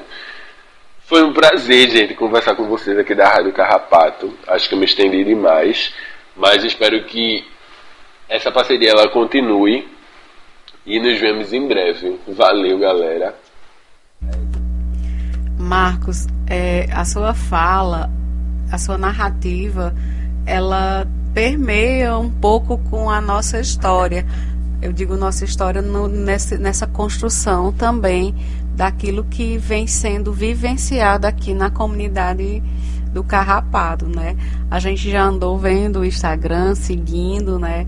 Vendo essa construção que vocês estão fazendo. E não é diferente, e não foi diferente aqui também dentro da comunidade, né? Da, da, do Carrapado. A rádio literária ela existe só há três, há quatro anos, né? Mas no, no contexto um pouco histórico do, do Carrapato, né, dessa associação, porque o Carrapato ele é ponto cultural. E é um ponto cultural que vem sendo consolidado desde 2010, Samuel? 2008, né? Então, assim, só esse ano a gente também tem um maracatu que se chama Maracatu Inuerê, né? Por ser ponto de cultura, transita esse espaço da arte, da cultura, da formação. A rádio demorou um pouquinho a ser consolidada, né? No aspecto físico, né, de, de, de, transmissão, dos aspectos legais. Tem, você, quem tem rádio comunitária sabe o passo a passo que é e é um, são lutas e sonhos, né, diários para conqui, conquistar espaços, né, que transcende esse localismo e a ousadia também foi de ser rádio web, também aqui, né? Aqui também somos rádio post, são 22 caixinhas de som com a perspectiva agora do projeto, né, da, da comunicação popular, que também a gente participou do edital da Fiocruz, OPAS, né, da coordenadoria do governo do Canadá, a gente está expandindo mais algumas para tentar fazer uma, um 100% da comunidade, né, isso, Samuel, com as caixinhas, né, que é assim que a gente denomina as caixinhas. E, e quando você traz a sua própria história, a gente vê que isso é, é, é algo que fica na, na imbricado né, nessa existência, resistência de ser comunidade periférica, né? Aqui a gente é uma comunidade que ela transita entre um pouco do urbano e o rural, né? Somos, é uma comunidade com características urbanas, mas também com características rurais, né? Estamos próximo aqui da, da Floresta Nacional do Araripe, que a gente chama Flona, mas aqui no Cariri a gente diz assim, quase no pé da serra.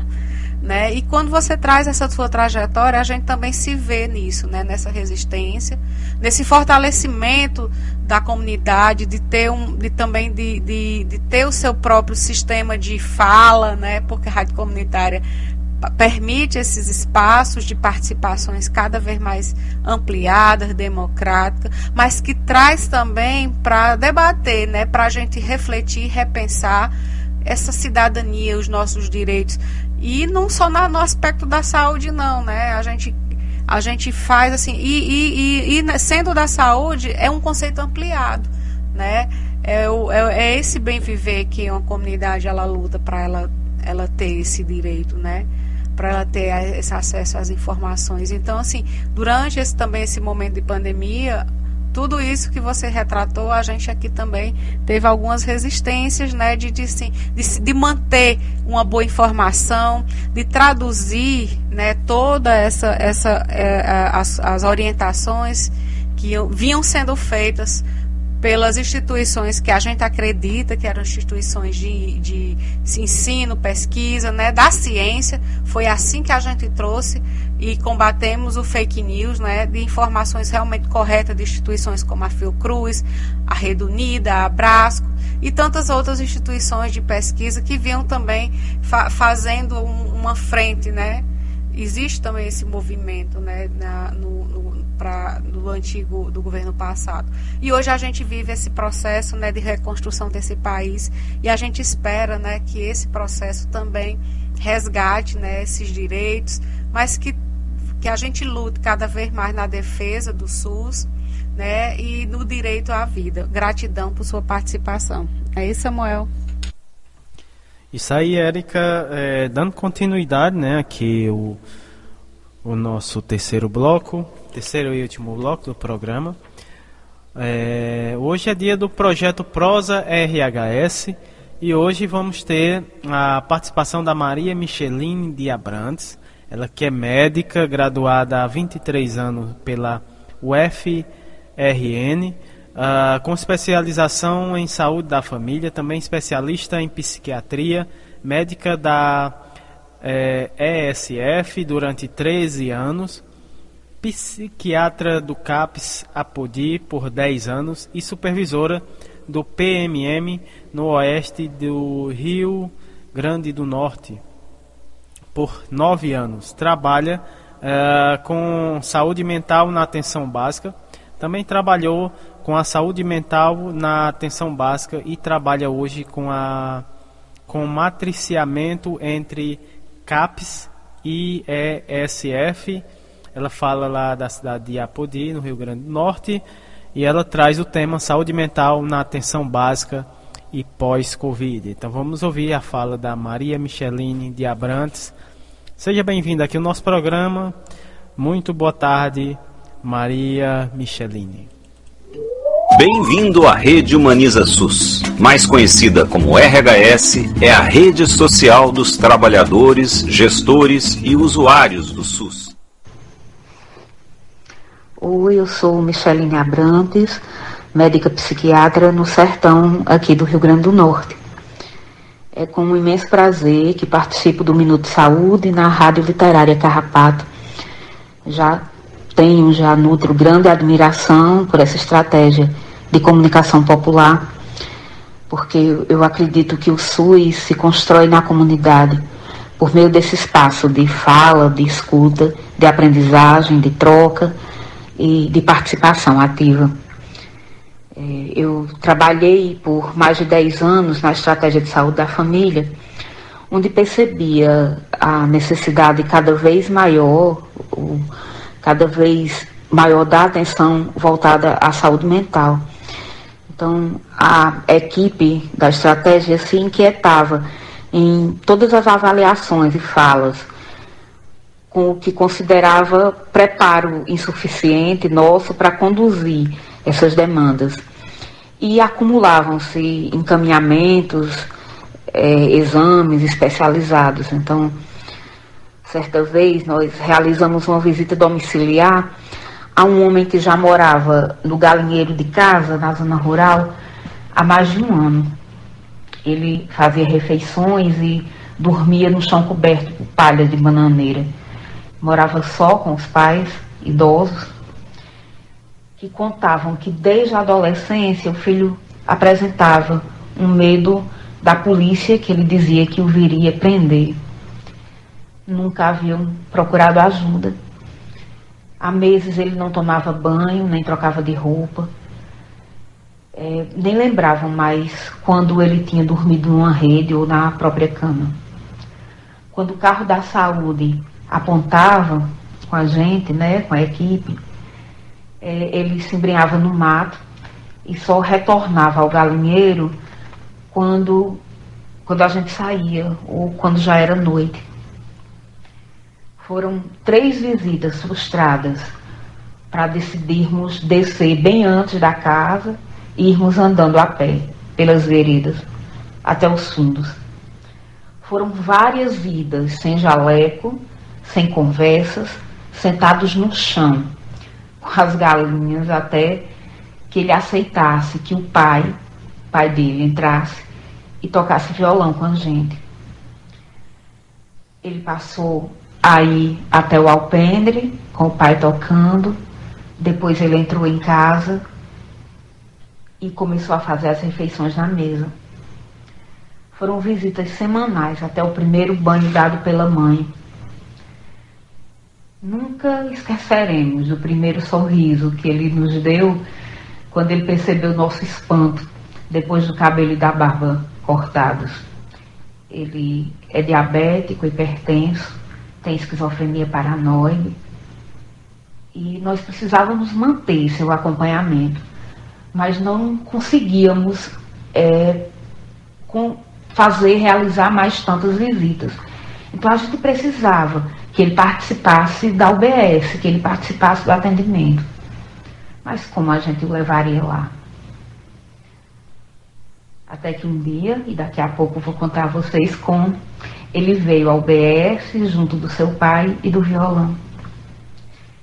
Tinha um outro menino que não falava, só gritava e, segundo a mãe, quando solto, ele corria na rua e por muitas vezes ele se perdeu.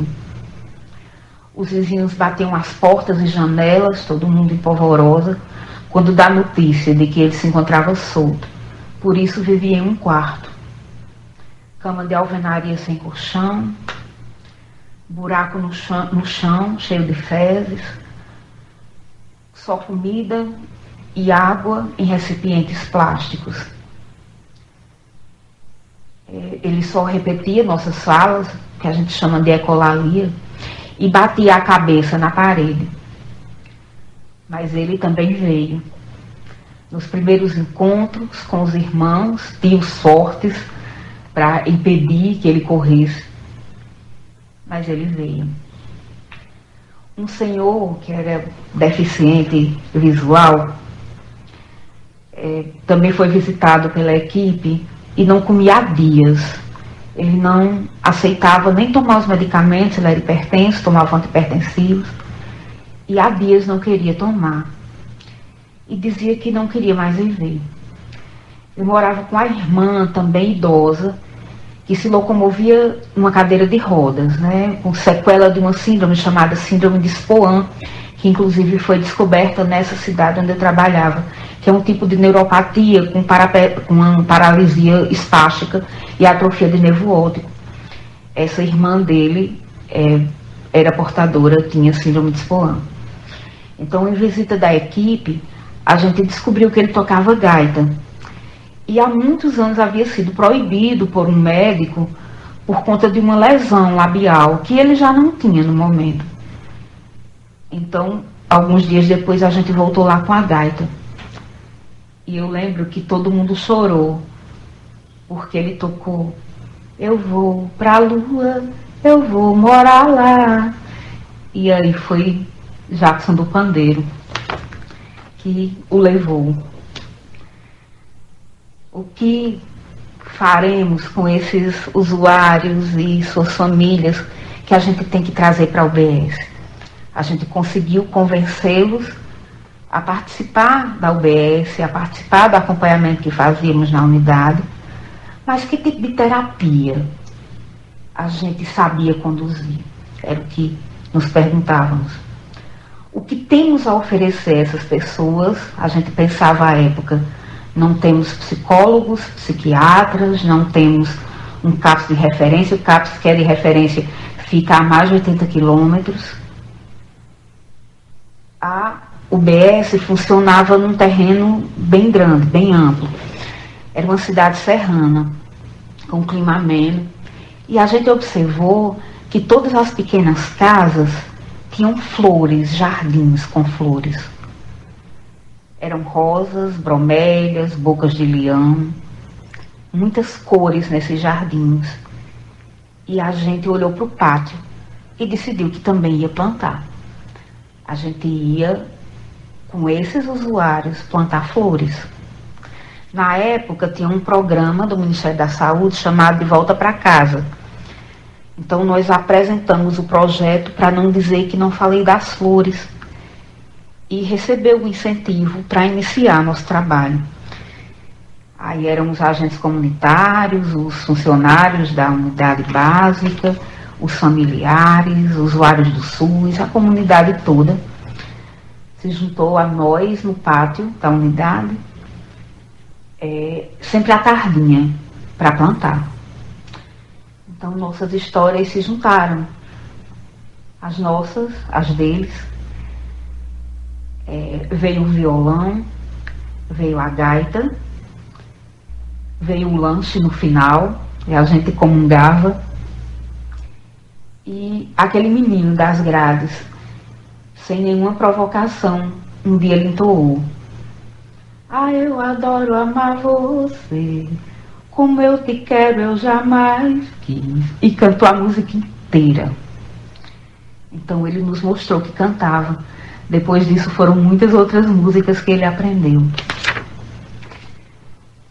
Aí eu parti para especialização em psiquiatria, porque descobri que era isso que eu queria iniciei minha jornada no CAPS. Lá, a cada reunião, a cada avaliação, esbarrávamos na sofrida comunicação ou na sofrida integração com a atenção básica. Parecia que o usuário, uma vez no CAPS, não tinha mais território. Não conseguíamos manter essa relação de troca, pertencimento, cooperação Planejamos então é, é, realizar algumas visitas às UBSs. Então, nós dividíamos a equipe e determinávamos que a atividade seria realizada. Geralmente era conversa em sala de espera, reunião com a equipe da estratégia, visitas programadas com os agentes comunitários, até as ações de matriciamento que nós mantemos é, até hoje. Então, essa comunicação, integração, ela ainda, ainda engatinha, mas já tem muita história, tem história boa para contar. É, por exemplo, a tenda do conto, que nós já realizávamos no CAPS, hoje ela é realizada em todas as unidades do município como prática de escuta e fala. Ela foi ensinada, orientada, né, iniciada pela, equipes do, pela equipe do CAPS, mas hoje ela já é assumida pelos profissionais da estratégia de saúde da família. Então, de vez em quando, eles ainda nos convidam a sentar lá na cadeira da tenda para contar nossas histórias, mas já são eles que conduzem. É deles agora a intimidade de cada olhar dos usuários sentados à roda. Se mostram cúmplices e seguros em se mostrar a velhos conhecidos, né? Então, sempre contando com a arte e a cultura, com aliados, nós conduzimos alguns projetos, como o projeto Serenata ao Sol Poente, que acontece às segundas-feiras à tardinha, às margens da lagoa da cidade. É, tem um, lindo cenário, uma lagoa e o pôr do sol ao fundo. Tem um calçadão onde as pessoas da cidade geralmente caminham e é lá que a gente realiza esse nosso encontro às segundas-feiras. É, nossos usuários se revezam no microfone. Nós temos um carro de som e os usuários cantam. Essas canções geralmente são louvores, canções de amor, alguns até cantam o nacional e algumas histórias e poesias também. Então, levamos o violão, nosso enfermeiro toca violão e alguns usuários também tocam. É, uma vez, um usuário que permaneceu por muito tempo em hospital de custódia e muito pouco falava, ele pegou o violão e a gente não sabia que ele tocava. E ele, como ele diz, tirou no violão muitas, muitas canções. Ele nunca estudou, ele não sabe ler, não sabe escrever, nunca frequentou a escola, mas ele toca muito bem, ele toca divinamente. E quando é o dia dele tocar, junta muita gente, a roda se faz imensa. Na última serenata, é, teve um usuário nosso que vive em situação de rua, que é dependente, químico, e ele nos presenteou com sua exposição de animes, aqueles desenhos japoneses. Ele faz os animes de grafite. Ele mesmo preparou a exposição. Quando a gente chegou, ele tinha colocado barbantes entre as árvores e pregadores de roupa. E os desenhos eram lindos, fascinantes é, a cidade que antes passava, caminhava apressada, para, fica, aplaude, se junta à roda. Então, hoje esse é o nosso projeto mais trabalhado, a Serenata ao Sol Poente. A pandemia, ela nos impôs a distância e nos privou né, do abraço, que era nossa maior terapia. Mas mantivemos a roda mesmo sem poder dar as mãos através da estratégia do técnico de referência, né, em que cada técnico da equipe é, tem a responsabilidade de um grupo, esse vínculo se fortaleceu. Né? É, muitos usuários não podiam frequentar o CAPS, mas aí a nossa comunicação nunca se perdeu. E quem não tinha acesso ao celular, por onde nós fazíamos videochamadas, passou a se comunicar por cartas né, a equipe. Muitas vezes nós é, ficávamos a tarde inteira no CAPS, toda a equipe, respondendo às cartas dos usuários. É, eu considero que nesse momento nós fomos linha de frente. O pós-Covid veio agora como um furacão na procura do serviço, né? mas nosso acolhimento tem muito lastro É, a gente já tem experiência de acolhimento, a equipe já tem experiência de acolhimento, a equipe tem se empenhado em ouvir, em acolher, em compartilhar com os demais serviços, principalmente com a atenção básica, com quem a gente está tentando essa melhor comunicação ainda, né? É, mas não tem sido fácil. É, ao meu ver, o CAPS consegue desfazer a hierarquia profissional mais facilmente que os outros serviços. Então, realmente, a gente entende a importância de cada um. Acho que a gente tem trabalhado muito bem isso. Eu acho até que a gente se sente assim porque o nosso usuário nos valoriza igualmente. Ele não tem distinção né, entre nós. Então, os, são diversos os desafios, são imensos os desafios, mas nós seguimos na esperança de superá-los, de superar os retrocessos né, vividos nos últimos cinco, principalmente nos últimos quatro anos. A gente tem esperança que vai viver o fortalecimento da RAPS, da Rede de Atenção Psicossocial, priorizando principalmente os serviços substitutivos e do território, com atenção básica mais estruturada, mais forte. Então, era isso. Eu só queria contar essas histórias. Espero ter contribuído no Minuto Saúde. Nós esperamos seguir sonhando e seguir lutando. Que lindo, Michelle, a sua fala.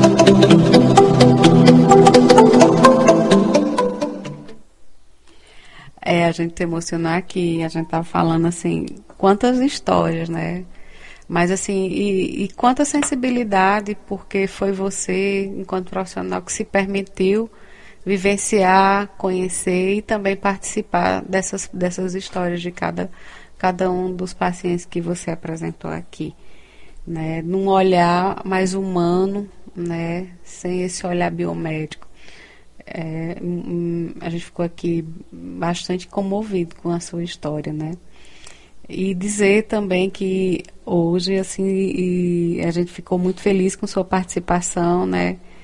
É, e a gente espera outras participações, né, Samuel?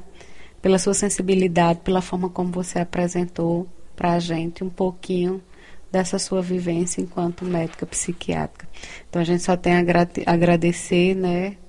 e que novas oportunidades de sua participação a gente possa estar tá fazendo esses convites, esses entrelaços. Desde já a gente agradece a Patrícia, né, por ter feito o contato, a Jaqueline, sua irmã, que é uma queridona aqui da rádio, né, que também em breve vai participar, viu, Samuel, esse mês agora de fevereiro.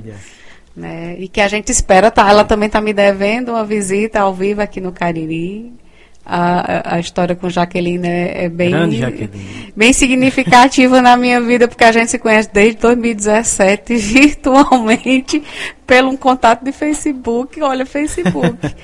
e a gente ainda não se conhece ao vivo, mas é só uma questão de tempo.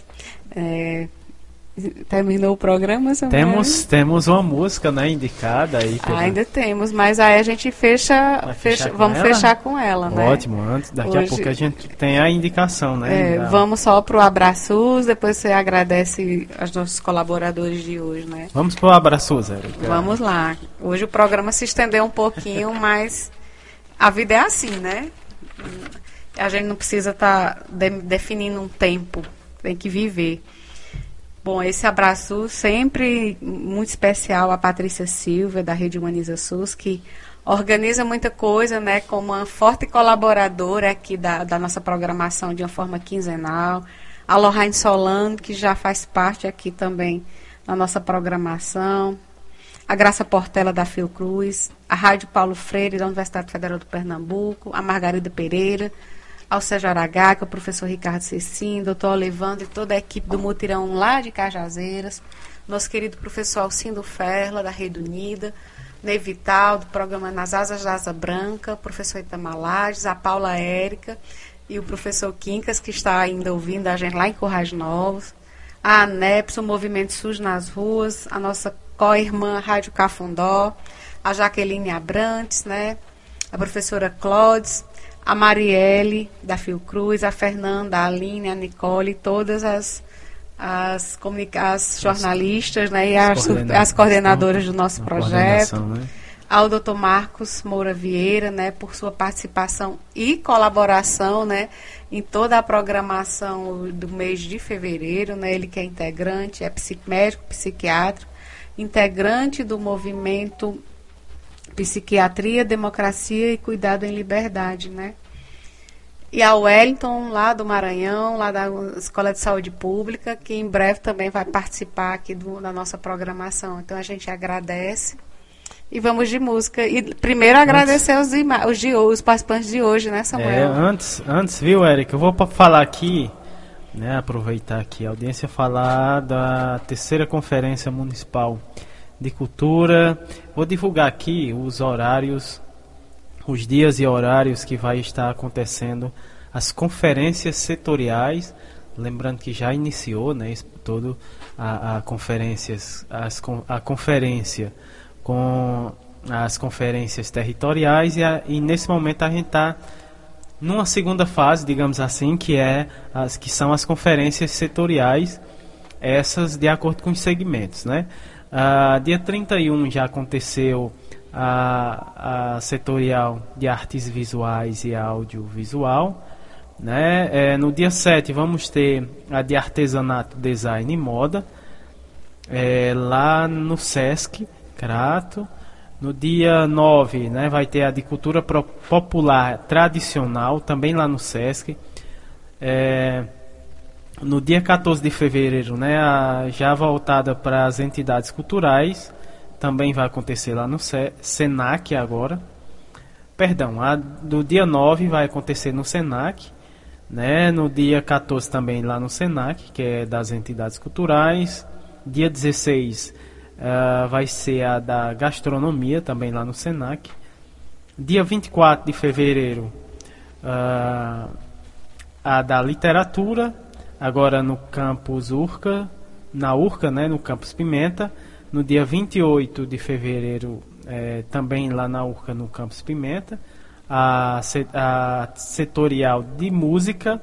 E no dia 2 de março, é, também lá na URCA, né, no Campus Pimenta, a de patrimônio material e imaterial. Né, esses são as conferências setoriais. E só lembrando que a geral vai acontecer entre o dia 24 a 26 de março. Né? Então, fica aqui o convite para todo o pessoal né, que faz e também uh, a demais, demais população interessada em, em, participar né, dessas conferências também, levar sugestões para ajudar coletivamente a, a construir né, a projetos para a nossa cultura aqui na cidade do Crato. Né? Então essas são as conferências setoriais. Ao longo dos programas a gente vai estar tá sempre informando as datas, né, para trazer essas datas aí para os nossos ouvintes que nos acompanham aqui da cidade do Crato. Essa é a terceira conferência municipal de cultura do Crato, Érica. Agora vamos agradecer aqui os nossos é, colaboradores que nos ajudaram a fazer o programa de hoje, né? É, ao Sérgio Aragaki, é, também ao Marcos Vieira, ao Leilson é, Lira de Lima, a Lohane Solano, também ao Marcos Antônio da Silva Júnior e a Maria Micheline de Abrantes. Esses foram os nossos colaboradores que nos ajudaram a fazer esse programa de hoje, né, que trouxe o tema saúde mental e os impactos sociais, Erika. Não, a gente só tem a agradecer, né, é, a, a a todos que estão aqui conosco, né? Temos hoje um, um, pessoas bem afetivas aqui. Tem aqui a mãe da Jaqueline e a mãe da Micheline. A Jaque, a, elas estão em Natal, mandaram aqui a foto, as três ouvindo o programa com aquele velho e belo cafezinho da tarde, né? Que então, bom. um abraço mais que especial para a senhora, dona Francisca Abrantes. Tem filhas maravilhosas, né? E a gente agradece a participação, essa colaboração. Hoje o programa ele foi bem familiar, né, com várias pessoas, vários familiares dos nossos colaboradores aqui também nos escutando. Então a gente fica muito feliz quando a gente tem essa participação, cresce essa responsabilidade, né, Samuel? Mas assim, essa rede, né, colaborativa, afetiva que a gente vem construindo ao longo desses três anos, né? Em abril, eu já falei, será o terceiro ano do programa Minuto Mais Saúde. Então, a gente está preparando uma programação super especial. Esse ano também é, são os 15, em maio os 15 anos do Maracatu, né, Samuel? Então, é, é, esse ano são novos desafios aqui para a comunidade, né? Novas, novos projetos, né? É, a gente fez uma reunião bem legal no começo do, do ano Todos participaram. Tem um calendário hoje, né, Samuel, de programação, de, de atividades por mês a mês, onde foi construído de uma forma bem colaborativa. E que eu achei interessante, eu acho que eu já até falei isso aqui, é que em cada mês, quando até a, a programação local é, da casa da pessoa também entra como, como um evento. Aqui no Caribe a gente tem muito essa história de renovação, né? Renovar os votos né, da, da sua fé e foi colocada aqui na comunidade nos meses das renovações de, da casa aqui dos moradores. Eu achei isso muito, muito positivo e, acima de tudo, é esse resgate, esse reconhecimento de sua identidade cultural, né? De quanto isso é valorizado, né? De algo que é ancestral, que vem ao, ao longo de cada família, dos avós, bisavós, né, Samuel? Isso é muito potente aqui na comunidade e todo mundo apoia, todo mundo participa dizer que a gente está muito feliz. E viva o SUS, né, Samuel? E viva o SUS, um grande abraço para os nossos ouvintes. E até o próximo programa a gente fica com a música Vou Gritar Seu Nome, da Zélia Dunca, que é uma indicação né, da Maria Micheline de Abrantes. Um grande abraço para todos.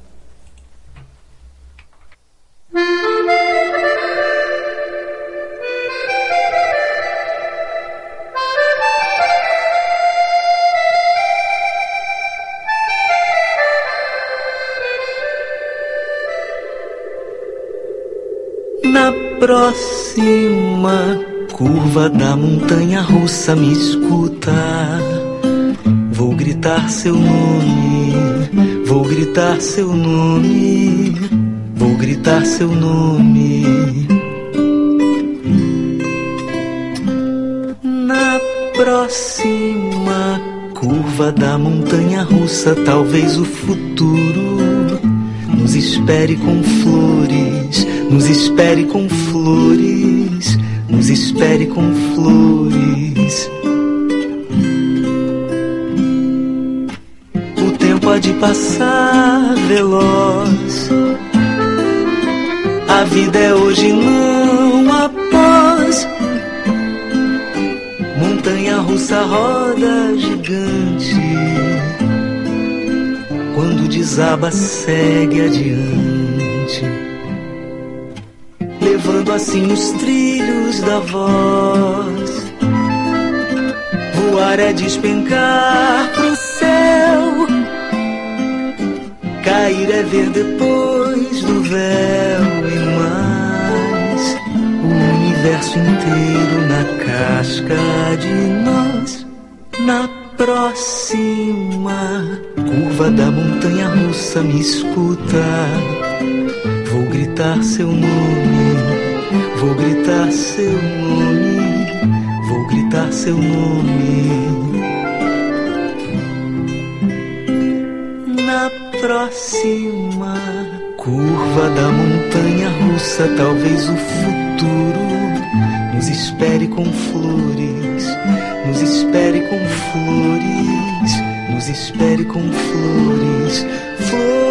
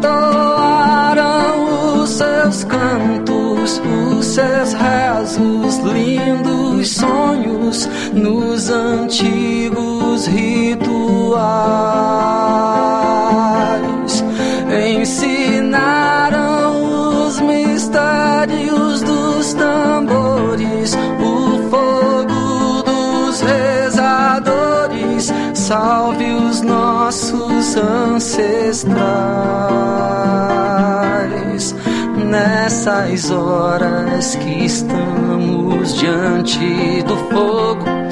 Deus convoca tudo e todos num momento de oração para rezar e agradecer o dom da vida. Nossa Santa Mãe querida, para sempre Pachamama. Los abuelos entoaram os seus cantos, os seus rezos, lindos sonhos nos antigos rituais.